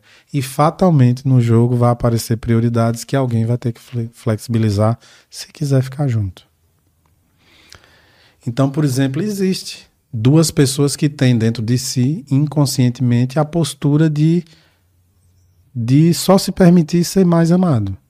Então, por exemplo, o outro diz: "Ah, eu quero ir para a praia, eu preciso ir no shopping". Então, tá bom, eu vou para a praia, você vai para o shopping. Em outro momento a gente se encontra e, e faz algo junto. Mas se começar a imperar muito isso e ninguém flexibilizar, Total. vai ter momentos que os dois vão fazer mais coisas sem um com o outro é do que com. Verdade. Então tem que ter uma medida de flexibilidade. Quem impulsiona isso? Aquele que está mais flexível para receber a intensidade de prazer pela companhia alheia. Sensacional, verdade, cara. Aí onde é que há a transcendência e a maturidade? Se você pega alguém preparado que está recebendo a tua flexibilidade e trata isso com sensibilidade e respeito, o casamento, a relação, o namoro, ele prospera. E aí quem está no papel de receber esse sentimento e essa flexibilidade, fatalmente tem uma tomada de consciência, ou deveria ter, de ser responsável afetivamente pela entrega do outro. Porque ninguém entrega se não confia. Ninguém entrega se não confia. Aí nós homens fomos preparados de algum modo para gerar confiança, inspirar confiança é, inspirar segurança e por aí vai. Mas ao mesmo tempo nós morremos de medo de sermos desonrados.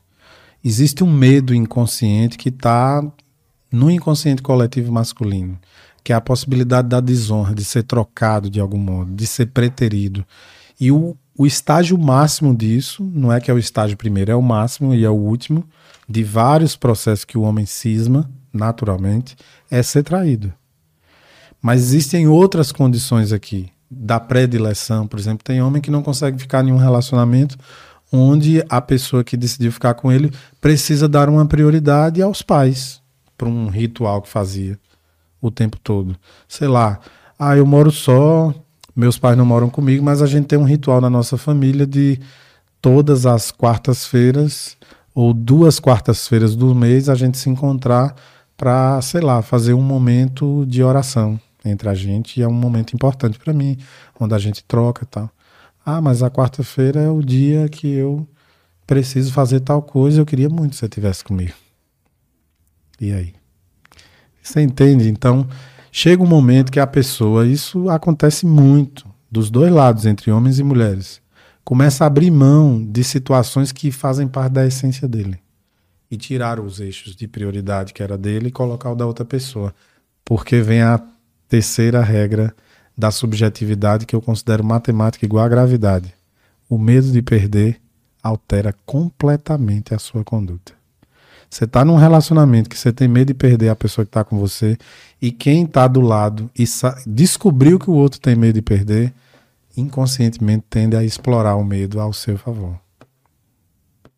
E tudo isso acontece porque a gente não tem consciência como os mecanismos funcionam. Então, muitas vezes nós somos perversos, nós somos exagerados, nós geramos situações tóxicas para o outro, porque a gente está igual criança, atrás do benefício imediato sem ver a consequência emocional que vai gerar na vida daquela pessoa. Então, quando você vai se alfabetizando na afetividade, você vai vendo as duas dimensões e como administrar bem isso. Muito bom, cara. E aí tem outra transcendência. Por exemplo, eu tenho várias mulheres e homens que passaram por relacionamentos, inclusive abusivos. Existem homens que passam por relacionamentos abusivos, Lutz. E na terapia, eles conseguiram constituir isso e formar um novo relacionamento, enfim. Em algum momento, dizer na terapia que é, não estava se sentindo bem com aquele papel, porque parece que faltava uma realização, uma sensação de vazio tal. Isso acontece muito bem. E eu disse assim: eu sempre falo assim, a sua escolha na terapia é o certo, o certo é o que você escolher. Mas como existe mecanismos, você percebe que é, no passado você teve essas dificuldades quando você amou mais, você precisa se preparar para você ter capacidade de encontrar com esse sentimento de novo dentro de você. Porque não é sobre o outro. Quando um sujeito que sofreu muito num relacionamento abusivo, ele sente falta de estar naquele papel, ele precisa saber entrar em contato com aquilo, porque no cérebro dele a relação é drogadita. É dele com a relação que ele tem com a pessoa que ele decidiu amar mais. Se ele não aprender a lidar com a relação drogadita, ele vai fazer as mesmas flexibilidades pelo medo de perder, pelo benefício imediato, às vezes por uma relação sexual que ele considera plena. Ele vai abrir mão das prioridades dele pelo aquele prêmio, pela aquela recompensa. Entende? Entendi. Se você está com alguém que é responsável, entende a dimensão disso, você sabe frear o outro. E aí equilibra, contrabalança. Dá freio e acelera na hora certa. Uma relação é sempre um carro dirigido a dois. Quem quem quem está no volante é sempre a pessoa que tem um papel administrativo na relação. Ela tem responsabilidade sobre o destino do outro, sobre a estrada que você está indo. Se você acelera demais e passa na curva e sai capotando, você é responsável por isso. Existem outros papéis interessantes que ver como uma coisa que acontece muito no consultório: experiências emocionais corretivas uma pessoa, não vou falar de sexo nem homem mulher, uma pessoa é mais amada na relação, não tem dimensão da importância disso e faz algo que machuca o outro ao ponto de ser tão forte que depois que o outro vai no fundo do poço e faz uma terapia de gestação do amor com Brolin Peixoto, dá a volta por cima. Quando aquele sujeito se reergue, ele reacende o desejo em quem machucou. Ou então, antes mesmo disso, o outro começa a sentir o vazio. Porque esperava, por exemplo, que depois de, sei lá, ela não aguenta cinco dias, ela vai me chamar para voltar. Só que nesse intervalo a pessoa procurou a terapia e ela se fortaleceu, minimamente. E continuou no processo porque ela viu que fez sentido. Aí o outro começa a sentir um impacto. Nessa hora é como se pela primeira vez, depois de anos, ele tivesse tendo a sensação que aquele peso afetivo daquela balança que ele estava tão confortável a viver era estruturante para ele e o peso está indo embora. Aí o cara fica sem norte também, sem chão. Cara, esse assunto é essa troca é uma troca inconsciente que é a partida talvez a mais veloz do jogo da vida. A gente precisa falar muito sobre isso. Porque o que isso destrói, aí eu volto lá atrás. Coisas mínimas, experiências mínimas vividas por nós pode gerar situações sem precedentes no cérebro. Imagina os impactos. Vou te falar de um que, do ponto de vista da neurociência, é incrível. Várias pessoas podem estar passando por isso agora. Quando você está num estado de conflito num relacionamento e a perspectiva de acabar aconteceu, já acabou, ou praticamente está em vias de fato, só precisa declarar que acabou, você começa a viver uma sensação que é de luto. E a pessoa passa pelos cinco estágios do processo. Primeiro ela nega, finge que não está acontecendo nada. Depois ela entra num surto de raiva. Depois ela vem com a barganha prometendo tudo. E esse ciclo se repete aqui como se fosse um ciclo, tudo de novo. Volta para negação, crise de raiva, barganha. Tenta uma coisa, tenta outra e por aí vai. Quando percebe que consolidou verdadeiramente, ela tem que debruçar e entender que de fato parece que acabou. Nessa hora é a hora que as pessoas mais procuram a terapia. Porque ele entra numa tristeza real, dizendo assim: é, realmente agora Parece que não tem mais jeito, não. E eu tô mal. E aí, os... por que que isso funciona? Porque na barganha, quando você explora todas as suas ferramentas, todos os seus mecanismos de, de, de defesa, todos os paraquedas, e nenhum funcionou mais. Porque você já desgastou isso muitas vezes. Aí você fica perdido nessa hora. Aí quando acontece esse processo, é como se o cérebro como não, né? O cérebro, a partir do tronco encefálico, ele emite muito input elétrico. E como uma sinfonia, os neurônios freadores vão mandando é, frequências elétricas para cada área do cérebro, principalmente para o pré-frontal, que é a nossa área racionalizada. Como eu digo sempre, daqui para trás os macacos são todos iguais a gente. A diferença está aqui. Quando você vivencia isso, eu tenho visto isso, eu tenho mapeado muito cérebro de pessoas que sofrem o luto afetivo que é quando a relação acabou. Em linhas gerais, você encontra uma, uma superativação na região CZ, que é essa região aqui um pouquinho atrás da moleira dos bebês, que é a região onde projeta o funcionamento do sistema límbico, que é subcortical. O que é que acontece nesse processo? A atividade elétrica que vem do sistema límbico joga para frente para o pré-frontal, porque é assim o funcionamento neurofisiológico tradicional para chegar a atividades aqui com uma potência um pouquinho mais baixa, mas muito velozes, que são as famosas ondas beta da cognição. Na hora que você está nesse processo de luto, de, de, confusão, de impacto emocional, vivendo luto afetivo, o seu sistema límbico joga e puxa tudo de novo. Você fica com aquela cortina de fumaça. A pessoa, às vezes, tem dificuldade de escolher a calcinha e a cueca para vestir você perde o seu poder de tomada de decisão. Porque você está tão ali no Brian Fog da vida, a cortina de fumaça, a confusão de sentimento, emoção, pensamento, você não sabe nem por onde tem um norte. Nessa hora, a neuromodulação ajuda demais, porque você recebe um alimento direto, como se fosse o soro do cérebro, imprimindo onda beta para você permitir raciocinar. Então, por exemplo, uma pessoa chega desse jeito no consultório, primeiro ela recebe uma estimulação para ela poder ter condição de elaborar minimamente. Então você pega isso aqui, ó, e faz com a terapia 10 sessões lá na frente. Você dá um salto de que você precisaria de 10 sessões. Se for uma por semana, são 10 semanas, a pessoa não suporta. Ela pode desistir do tratamento antes, entende? Entendo. Olha como é forte. Cara, sensacional. Braulino, muito obrigado. Eu que agradeço. Mais uma vez. Eu adoro vir nessa casa. Pô, eu adoro te Posso fazer aqui. aquele convite ao vivo? posso, posso. posso. Gente, eu tô convidando esse cara espetacular que eu aprendi a admirar desde o primeiro momento aí que a gente fez esse trabalho juntos, a fazer uma temporada do Lutz Podcast no vale, em meio às montanhas, lá na Chapada Diamantina. Cara, Vamos construir uma casa de vidro pra gente poder realizar esse projeto. Pô, seria foda, cara. Convite feito. Convite e vamos chamar uma galera legal aí para a gente construir essa massa crítica e fazer valer Discutir. o nosso propósito no mundo. Discutir os é. assuntos que valem a pena ser discutidos. Exatamente. Isso é propósito.